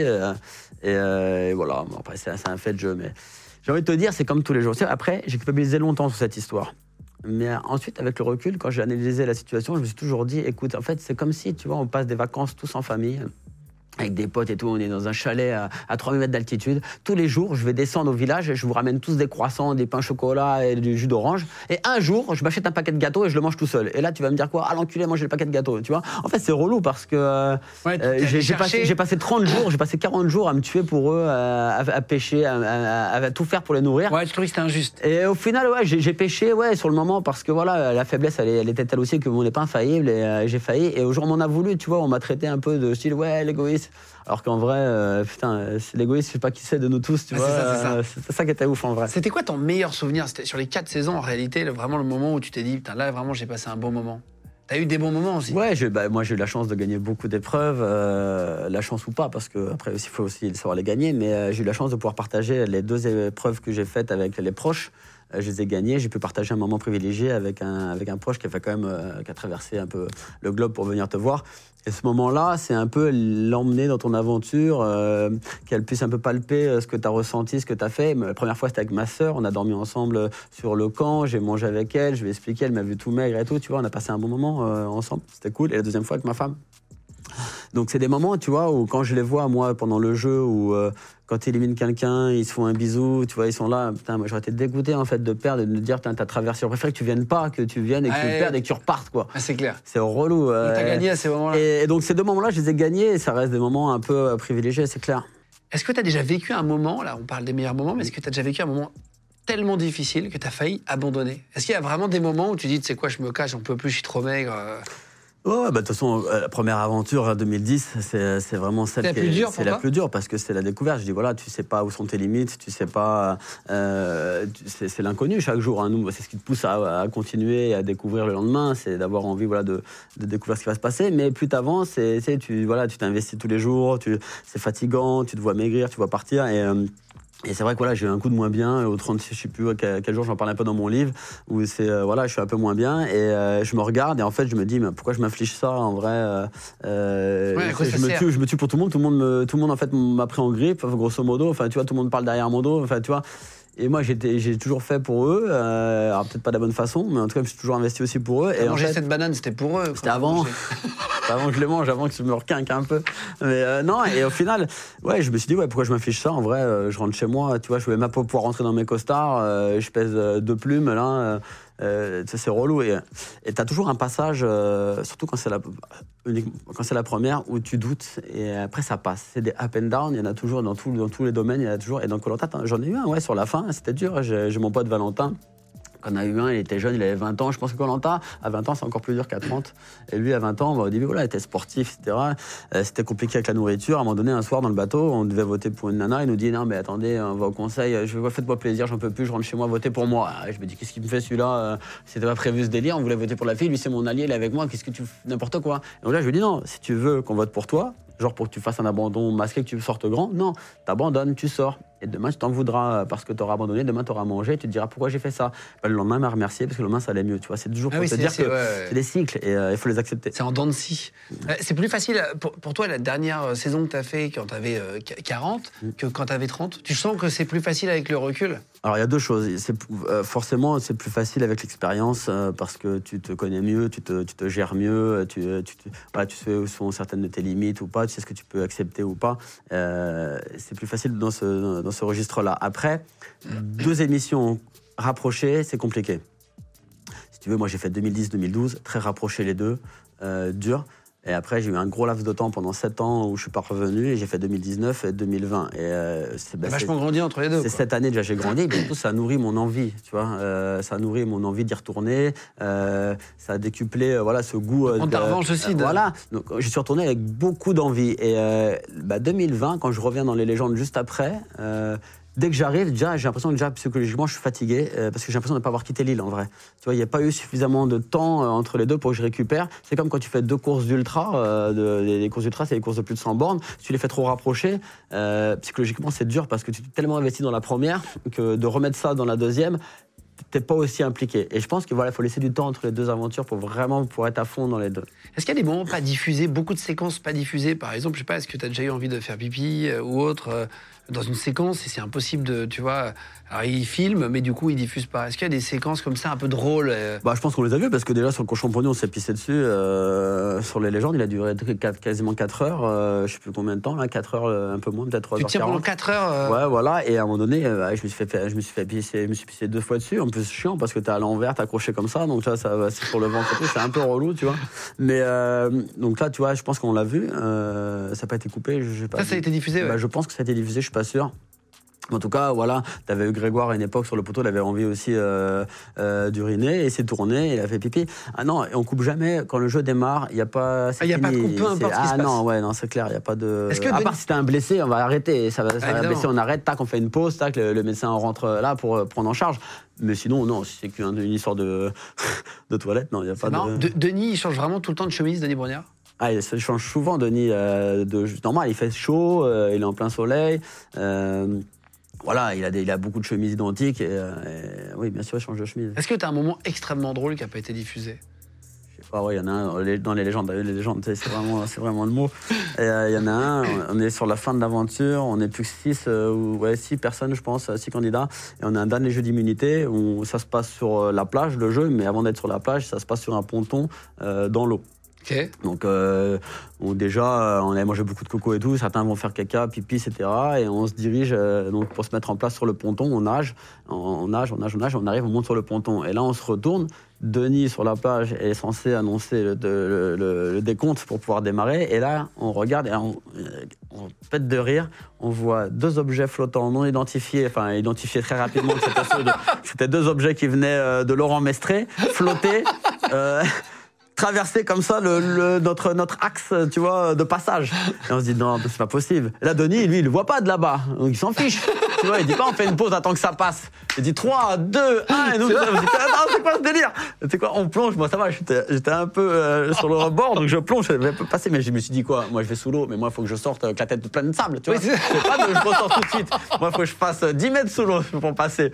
Mais on a rigolé, hein, parce qu'on a dit, putain, t'es vraiment un enfoiré quand même. T'as été faire euh, ta commission là-bas, là, on arrive jusqu'ici, elle arrive là devant nous. Non, mais c'était trop. Qu'est-ce qu'on a rigolé sur ce là Forcément, ça n'a pas été diffusé, mais on a- on a- sur le poton, on rigolait. hein. Ah, ils ont coupé ce moment, évidemment. Bah, eux, je sais même pas s'ils l'ont vu passer le truc, c'est même pas pourquoi on rigolait, ça se trouve, tu vois, mais. euh, Est-ce que tu as une vanne sur Laurent Mestré, un truc un peu drôle sur lui? Ah bah Laurent, Laurent. euh, Laurent, j'adore, c'est mon frère. hein, euh, c'est vraiment jamais méchant. euh, je je l'aime beaucoup. D'ailleurs, franchement, Laurent, ce que j'aime chez lui, faire, ce que j'aime particulièrement faire l'aventure avec lui, c'est sa bonne humeur. C'est sa façon dont il a de dédramatiser les choses et, c'est agréable, franchement, sur une île. Quand tu as des gens qui font la gueule tout le temps, qui sont en train de se plaindre, etc., ça mine, tu vois. Lui, Il a- il a, ouais, il a toujours ce, euh, ce- ce détachement suffisant pour pouvoir euh, dédramatiser une situation et, la- et la, la tourner à son avantage. Et c'est vrai, c'est comme ça qu'en vrai, il a, il a raison totalement. Donc au-delà du fait de ça, euh, Laurent, je suis désolé, mais t'as pas pu sur Colanta te faire tes couleurs avec tes cheveux blancs. À un moment donné, euh, il fait des couleurs, faut le dire. hein. Il fait des couleurs. Moi, j'ai dit, j'en ferai pas, hein, mais euh, lui, il fait des Mais couleurs. toi, il t'as pas de cheveux blancs. J'en ai, j'en ai, j'en ai plein. J'en ai- Ils arrivent, ils arrivent au taquet. Ah, mais- ils arrivent, là Ils arrivent, ils arrivent. Mais Ah ouais, non, je ne ferai pas de couleurs. Lolo, lui, par contre, ah, Lolo, Ah, il se fait, il est coquet, il est coquet, Ah, Laurent. Il est coquet, Laurent, normal. Salut Laurent, je te regarde, on t'embrasse aussi. Les gens de podcast. Est-ce que vous arrivez quand même à avoir dans les journées de tournage des moments d'intimité? Euh, pour aller aux toilettes sans que les autres voient T'as quand même des petits moments au Colanta où Ouais. c'est vraiment t'as des cams tout le temps? Non, évidemment, euh, forcément, si tu as envie euh, de t'isoler euh, un petit peu, euh, voilà, tu, tu- tu peux en parler, tu peux le dire. euh, après, euh, la production, elle n'est pas là non plus à t'obliger à faire les choses, hein, t'oblige à rien. Donc, quand t'as as envie d'aller aux toilettes, forcément, tu dis, les gars, là, une seconde, euh, je vais faire ma commission, bah, tu pars, tu fais ta commission. Non, tu peux trouver des moments où si tu veux t'isoler, tu t'isoles, tu vas au bord de plage. Après, si tu pars à deux, t'isoler, la production, tu vas pas les prendre pour des lapins de trois semaines. Et si tu vas parler stratégie, donc euh, il faut qu'ils soient là pour écouter ce qui se passe. Mais si tu vas t'isoler seul, tu vas parler à qui? Tu vas parler à, tu vas ça veut dire que tu vas rien élaborer. À partir du moment où tu vas seul, euh, pas de souci. Si tu vas à deux, tu dis à la production non, là on va juste, euh, on a envie de pleurer chacun de notre côté. Ouais, c'est ça, prenez-nous des projets. T'as toujours un micro sur toi? Euh, alors, on n'a pas de micro, euh, parce que on a, c'est des, perches euh, qui sont très puissantes. On n'a jamais de micro, nous, sur nous. Ah, c'est vrai que- Non, on n'a jamais de micro. Hormis dans- sur certains jeux où elle est proche, où euh, où il faut vous taper des, euh, capter des réactions parce qu'il y a du bruit, mais sinon, jamais. Et pour parler de la prépa physique, dans ton livre euh, Zéro limite à tes rêves, je fais toujours le lien en dessous, en cliquable si vous voulez. Page 132, tu dis Je ne suis aucun régime et ne me prive d'aucun aliment. Je ne crois pas au régime nutritionnel strict. Tu te préparais pas du tout pour Colanta avant? Jamais. Alors, déjà, je trouve que pour moi, je trouve que c'est une de pas idée. prendre du poids avant? Bah, alors, il y a cette stratégie-là de, de dire j'ai envie de prendre du poids, etc. Mais en vrai, tu vas prendre du poids et si je te sors en- au bout de deux jours, tu vas faire quoi? Tu vas parler de ton poids? Ou si tu arrives avec ton poids et euh, que tu deviens un poids pour ton équipe parce que tu n'arrives pas à te bouger parce que tu as trop de poids. vrai, quoi Non, le- mais prendre un peu de graisse parce que ton corps il a pompé dedans. Moi, je pense que déjà, si, si tu pars comme ça, euh, avec cette idée-là, euh, ça veut dire que tu vas trop loin, tu penses trop loin.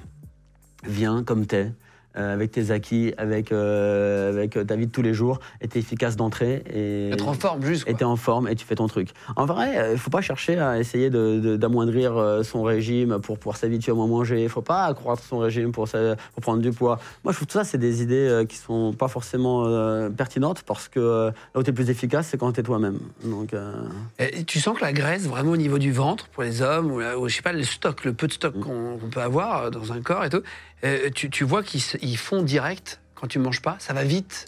En, vrai, ouais, c'est forcément une activité physique, euh, euh, la chaleur, tu bois de l'eau, tu manges pas, forcément, tu vas perdre. Mais après, on perd jamais là où on veut perdre. hein. Tu sais hein, comment ça. Tu peux pas en sport, tu peux pas cibler. hein. Ah, je veux juste perdre là. Que je veux Ouais. dire Non, tu perdras pas juste là.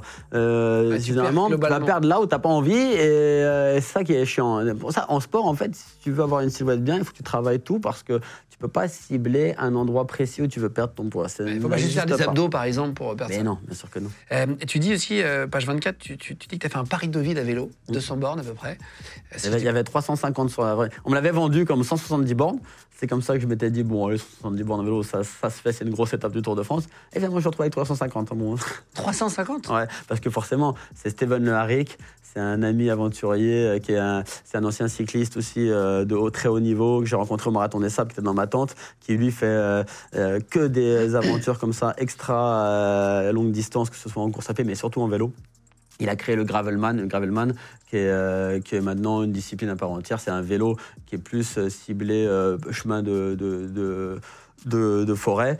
Mais il a, il a fait aussi une, partie, une version route. Donc c'est son Gravelman, c'est il prend deux distances et il te dit voilà, tu relis le point A au point B, mais lui il te fait faire des trucs comme ça, donc c'est Ah, jamais wow. droit, et il y a du dénivelé, et tu as une, section route où c'est que du bitume, tu peux le faire en vélo de route, ou une section euh, euh, forêt, tu fais en VTT. Et moi on discute dans la, dans la tente, il me dit Claude, un Gravelman, ça te dirait de venir, etc. Euh, si tu veux un de chez toi, il y a le Paris Deauville, etc. Bon, ma tête, Paris Deauville, c'est toujours fait aller 170 bornes. Je Mais tu dit, fais pendant une journée quand même. bah, tu sais, je me suis dit 170 bornes une journée, ça se fait, tu vois. Euh, je dis, ok, d'accord, je le ferai. Je m'étais pas préparé, j'avais rien fait du tout. Euh, 15 jours avant, je me rappelle que je reçois un mail comme quoi c'est le Gravelman, etc. Je l'appelle, il me dit Ah, mais je crois que t'allais pas venir, je crois que tu rigolais. Ben, je dis Bah si, j'ai mon vélo, écoute, je suis dispo ce jour-là, je viens. Il m'envoie le descriptif, je vois 350 bornes. Je dis, putain, mais c'est pas, on est loin de 170 bornes là. Et finalement, tu vois, ça s'est fait, mais euh, super expérience. euh, Et t'as- pas fait en une fois, 300 ben, de base, je voulais le faire en une fois. Je vais pas tout dévoiler parce que c'est écrit dans le livre et, euh, et les gens qui pourront, dé- pourront découvrir. C'était l'idée de principale, c'était de le faire en une fois, mais euh, ça s'est pas déroulé totalement comme je, je cite juste une phrase que tu dis commence avec tes jambes, finis avec ton mental. Ouais. Parce qu'à la fin, t'as plus de jambes. Ouais, tu démarres toujours, de toute façon, avec ton physique, et c'est toujours lui qui t'emmène au début, avec la forme du moment, et, et c'est vraiment ce qui te permet de terminer dans des, dans, dans des, dans des aventures qui sont longues et fatigantes, c'est bah, c'est ton mental. Et peu importe qui tu es, euh, tu peux très bien avoir un physique moins important qu'un autre, mais si tu as un plus gros mental, eh ben, tu finiras mieux. On va parler de ta femme dans deux minutes. Là. Tu, tu- tu- tu parles d'elle dans le livre. Mm. Euh, page 153, je vais, je vais revenir juste avant. euh, pour comprendre le parcours, parce que tu dis qu'il t'a beaucoup aidé, t'as beaucoup soutenu tout le temps.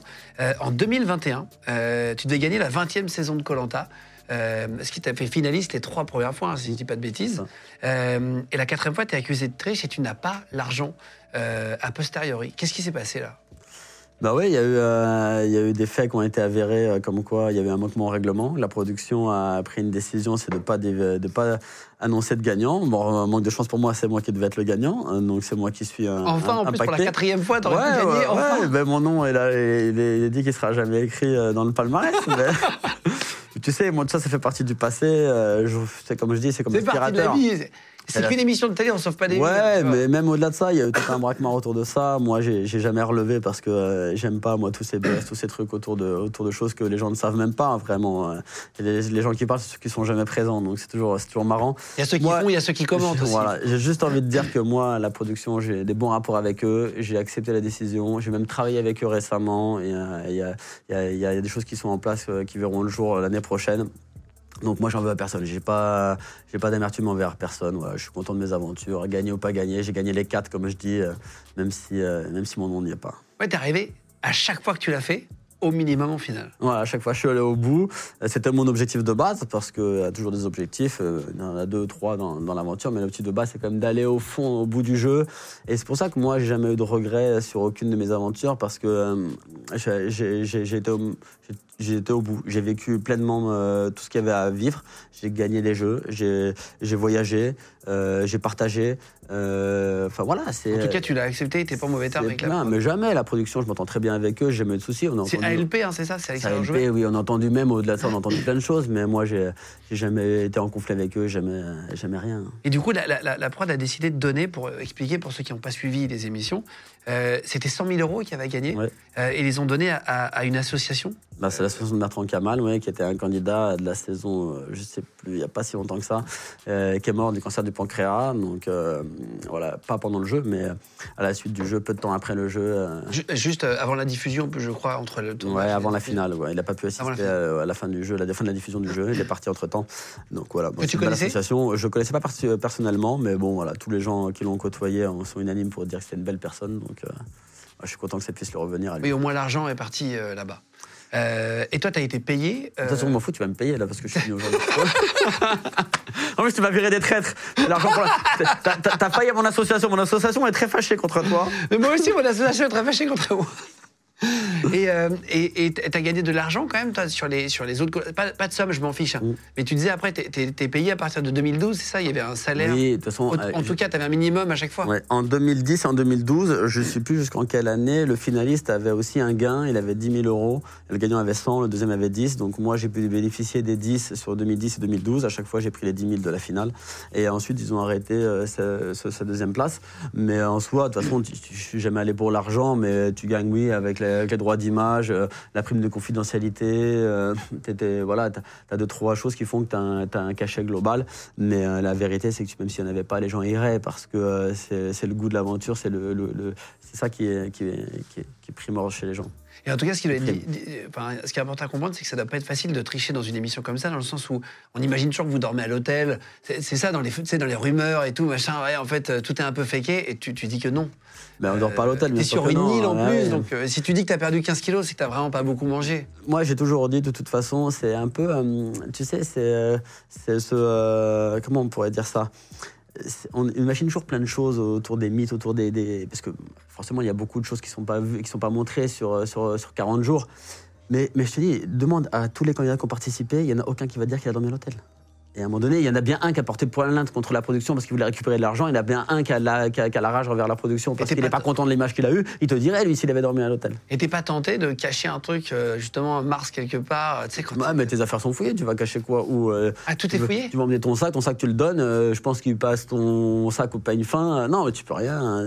Il regarde. euh, Ouais, en fait, une fois, je pense que voilà, euh, j'avais mis peut-être un caleçon en plus dans mon sac et ils l'ont enlevé, tu vois. Donc ça prouve qu'ils surveillent les sacs. euh. Ah oui, t'as chacun euh, le Ouais, même ouais, pactage. chacun un pactage avec deux slips, deux trucs et ça. J'ai dû mettre euh, un troisième caleçon et j'ai jamais eu mon caleçon, tu vois.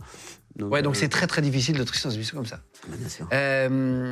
Euh, Est-ce qu'on t'a proposé des tournages à la suite de Colanta Puisque tu avais une cote de popularité, tu l'as toujours énorme. Est-ce qu'on t'a proposé des tournages euh, en tant que comédien, en tant que, euh, j'en sais rien, série, film? Est-ce qu'on t'a proposé d'animer des trucs? Est-ce que tu as eu des propositions euh, différentes? Oui, j'ai eu pas mal de, pas mal de propositions. Euh, Coping Paradis. euh, Ah, c'est vrai? Ouais, euh, on m'a proposé euh, un rôle principal en plus avec euh, Ah bon? ouais, sur un épisode complet. Avec Cornac Euh, ouais, ouais, non, mais après, c'est des choses, je me sentais pas réellement euh, de le faire, même si j'aime bien faire des nouvelles expériences. Euh, là, je trouvais aussi, tu vois, c'est pas le livre, quand on me l'a proposé au tout début, ou les émissions qu'on m'a proposées, je trouvais que c'était euh, juste euh, des, des- des offres pour profiter du fait, voilà, Ouais, de la notoriété. de la notoriété ça. naissante que j'ai eue. Et en, en vrai, c'est pas des projets qui étaient construits réellement pour moi, mais juste des projets ou des rôles que je devais incarner. Et euh, c'est pas la même chose, tu vois. Quand on fait un programme pour toi, on, on le fait en fonction de toi. euh, tu t'y retrouves dedans, il te plaît. Dans ces cas-là, j'aurais accepté. La- les propositions que j'ai eues, c'était pas des propositions. euh, on aurait pu les mettre à, n'importe qui. En fait, n'importe qui aurait pu les faire. Et, euh, Ouais, ça tu voulais pas faire tout et n'importe non, quoi. ça me correspondait pas. On t'a proposé des, des placements de produits un peu éclatés, un peu bizarres. T'es là, tu dis, bah non. Ouais, bah, j'ai eu le droit aussi à, à plein, à mon lot de, de, de blanchiment ces choses. Ah moi, je me suis toujours donné comme, euh, comme morale et comme éthique d'éviter de faire ce que tout le monde fait. euh, des codes promo à tout va, etc.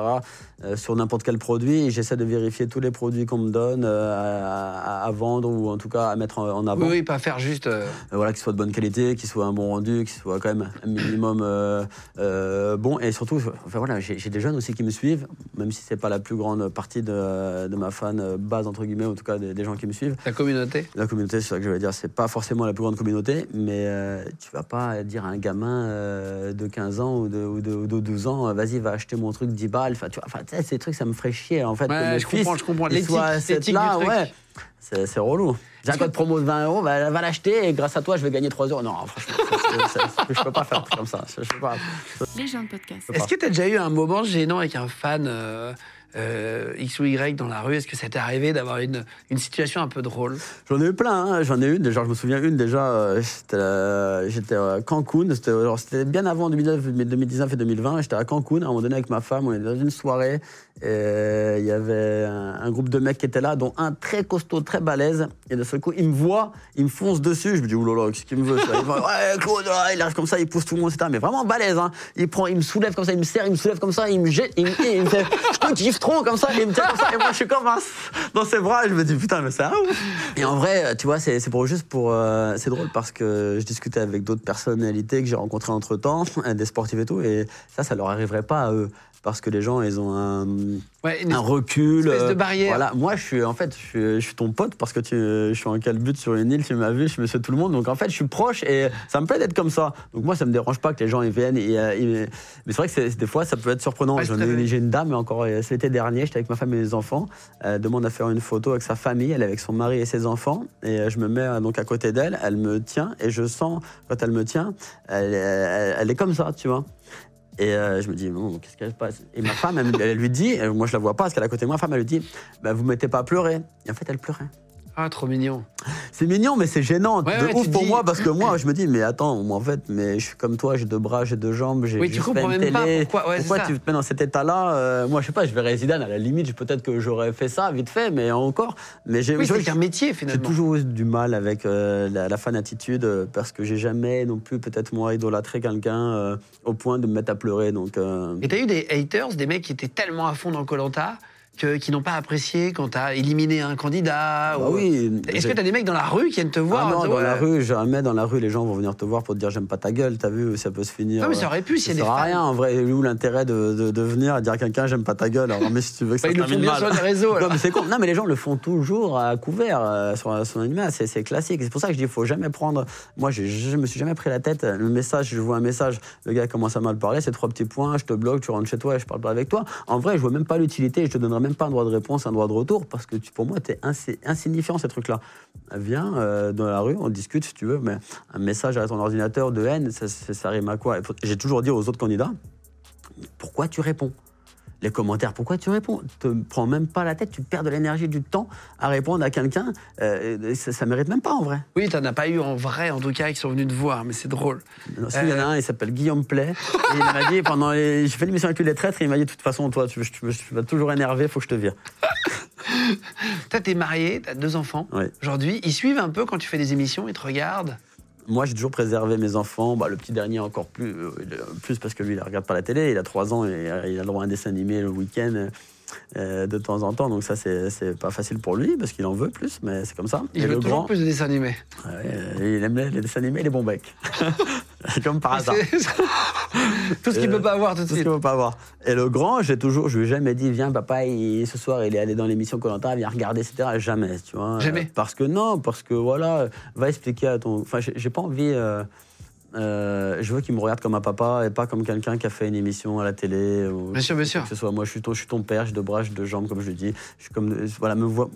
Je suis pas Claude de Colanta pour toi. Quand tu fais un mois de Colanta ou d'une émission, tu n'as aucune nouvelle de tes enfants ou tu as le droit de les appeler en Aucune. cachette une heure? Aucune nouvelle, rien d'ailleurs. Tu n'as euh, rien non, du tout. non, ça, ça doit être le plus chiant. Ben, en vrai, euh, moi, je suis assez hermétique à ça. Euh, je suis euh, pragmatique aussi. Je sais que je pars 40 jours. je sais que ma femme, elle va prendre soin d'eux. Je sais que voilà, ils sont dans leur truc, dans l'environnement. Justement, je veux pas avoir de nouvelles plus que ça. Le courrier, j'ai jamais trop cherché à l'obtenir dans mes émissions, à l'avoir. J'ai toujours dit à ma femme, t'embête pas à faire des grands lettres que ce soit, parce que si, si j'arrive face au courrier, je donnerai ma place à quelqu'un et tout. En fait, si tu veux, le courrier, c'est bien, oui, c'est clair, c'est cool. Quand tu sais que tu n'as pas de date de retour, forcément, ça manque. Mais moi, je sais que j'ai 40 jours. 40 jours, c'est formaté. 40 jours, hop, je reste comme ça. Et dans 40 jours, je vais les revoir, je vais reprendre ma vie, etc. Oui, tu vas rattraper le. Quand tu prends ton courrier en cours d'émission, euh, je, je le vois souvent avec les autres candidats, tu ressasses tout le temps. Tu es là, tu reprends ton courrier et tu retournes en fait dans un, dans, euh, dans un sentiment euh, tu vois, de tristesse, d'envie Ouais, mélancolique. mélancolique et tout. Et en, en vrai, ça peut avoir un bon effet sur certains, mais sur la plupart des gens, ça a un effet plus négatif. Inconsciemment, ils le savent pas, mais ils sont plus dans le jeu. Tu vois, je veux dire, ils se détachent du jeu. Et, tu vois, et c'est- Ça peut, ça peut les affaiblir en tout psychologiquement. cas, je pense que ça serait, pour moi, ce serait négatif. T'as appris que ta femme était enceinte de ton deuxième enfant dans le- pendant le tournage. Ouais. Comment tu l'as appris? Alors là, pour le coup, c'est un peu exceptionnel parce que euh, normalement, t'as pas de nouvelles comme ça ni rien. Et moi, je suis parti en 2019. euh, ma femme est tombée enceinte.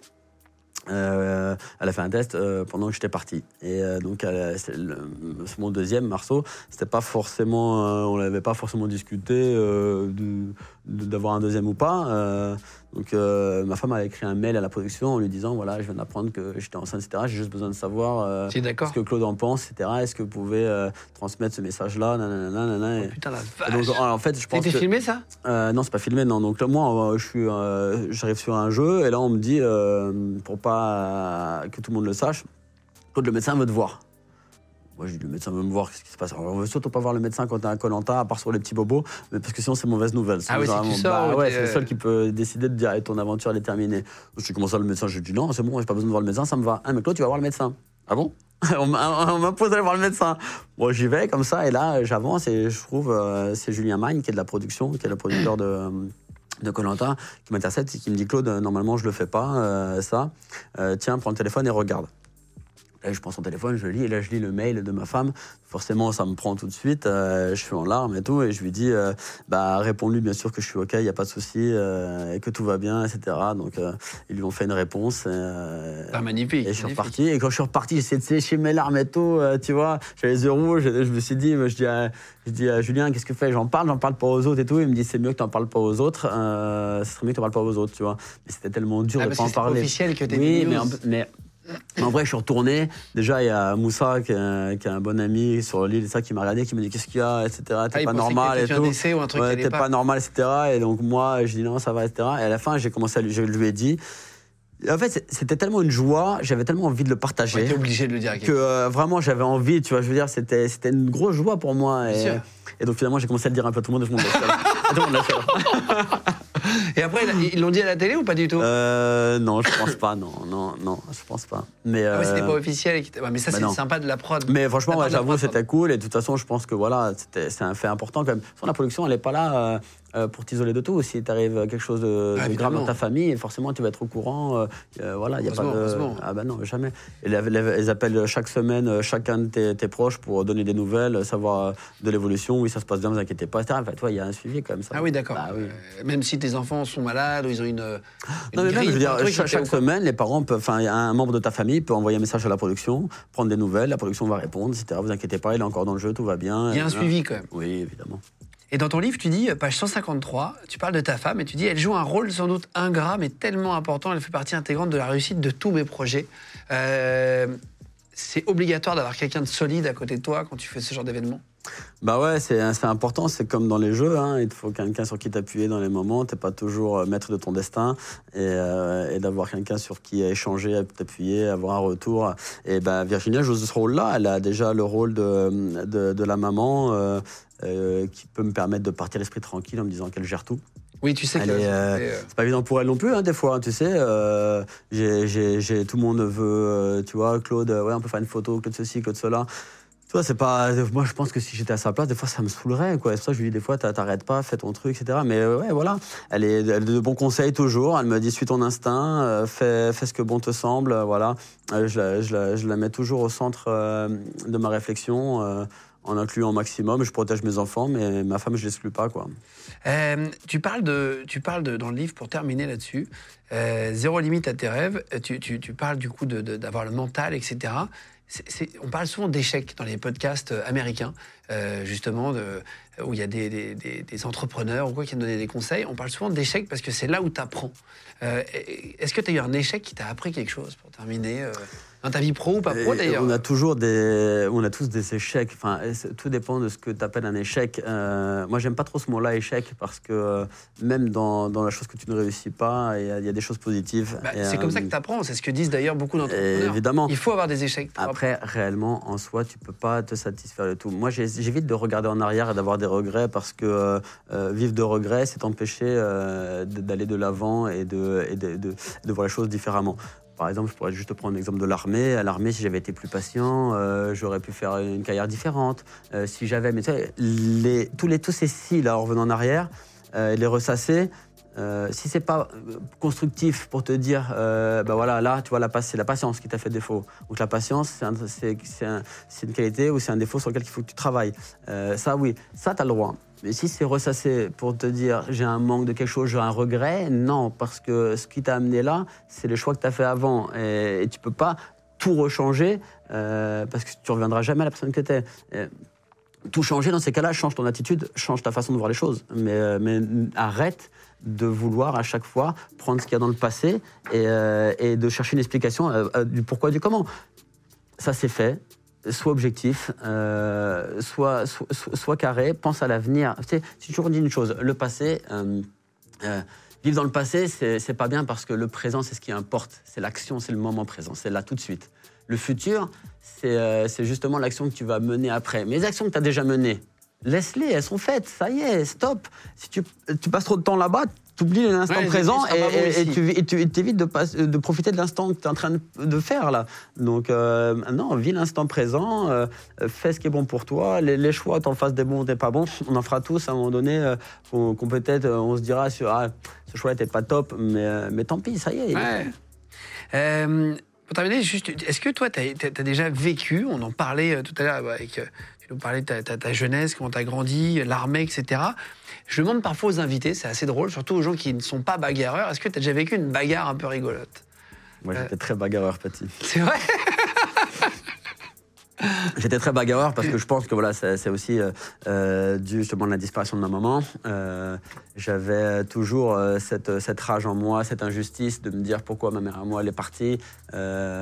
Euh, tu vois, pour moi c'était injuste, c'était pas normal. Et, et quand j'entendais un garçon ou quoi que ce soit qui m'a envoyé une insulte avec, avec ma maman dans le centre de l'insulte, tout de suite ça me montait et, et je partais. Ah, tu laissais pas passer quoi. Ouais, et puis ça, il y avait ça, il y avait aussi le fait que j'étais un peu plus, j'étais pas forcément le plus grand, le plus costaud. J'ai grandi tard. Donc j'ai toujours aussi euh, eu besoin de, m'affirmer, euh, de me faire respecter. Donc euh, à, cette époque-là, il n'y avait que les points et, et le courage pour, pour, se faire respecter, même si tu gagnais pas forcément. Donc, beaucoup de bagarres en boîte, partout, à tous les âges, au rugby. Enfin voilà, c'était vraiment c'était ça. et il y en a une en particulier, ouais, qui elle est plus marrante maintenant et, avec le recul. C'était comme dans un film. Je, travaillais dans, le dans, dans, le 16e arrondissement de Paris, rue Victor Hugo, dans un restaurant faisais la coupure et à chaque coupure, pour pas rentrer chez moi dans le 19e, je restais sur place euh, pendant 2-3 heures avec des potes euh, serveurs et on était là.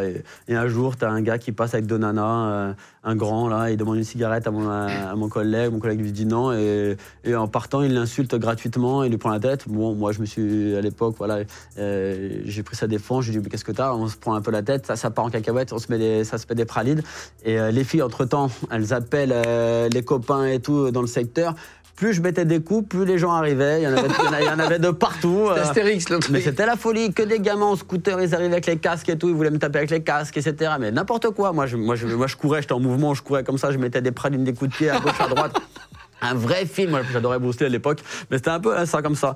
Et à un moment donné, je, cours, je mets, je mets une feinte, euh, j'ai un casque qui arrive qui tape par terre. Il y a un type sur un scooter qui me dit Tiens, tiens, tiens. Donc je cours vers lui comme ça, j'attrape euh, ce qui me tend dans la main et le U qui me tend. quand je le saisis, je me dis ah ouais, mais non, mais je peux pas taper avec ça en vrai, sinon je vais en tuer un, tu ah vois. Bah ouais, évidemment. Euh, et, donc je me suis dit, je dis non, non, non, non, laisse tomber, laisse tomber. Il me dit, bah vas-y, monte, je t'emmène. Hop, je suis monté avec lui, on est parti au commissariat en bas, on ah, est revenu de l'histoire. Je reviens avec la police, j'arrive sur place, la police qui me dit Monsieur, euh, euh, on, va, on va vous arrêter, etc. Je dis Comment ça Elle me dit Bah ouais, euh, regardez tous les blessés que vous avez fait là, etc. je dis Mais attendez, c'est moi qui me suis fait agresser, et en fait, la nana comprenait pas qu'il soit blessé et pas moi. Et je dis ah C'est pas de ma faute si moi j'ai réussi à m'en sortir, etc.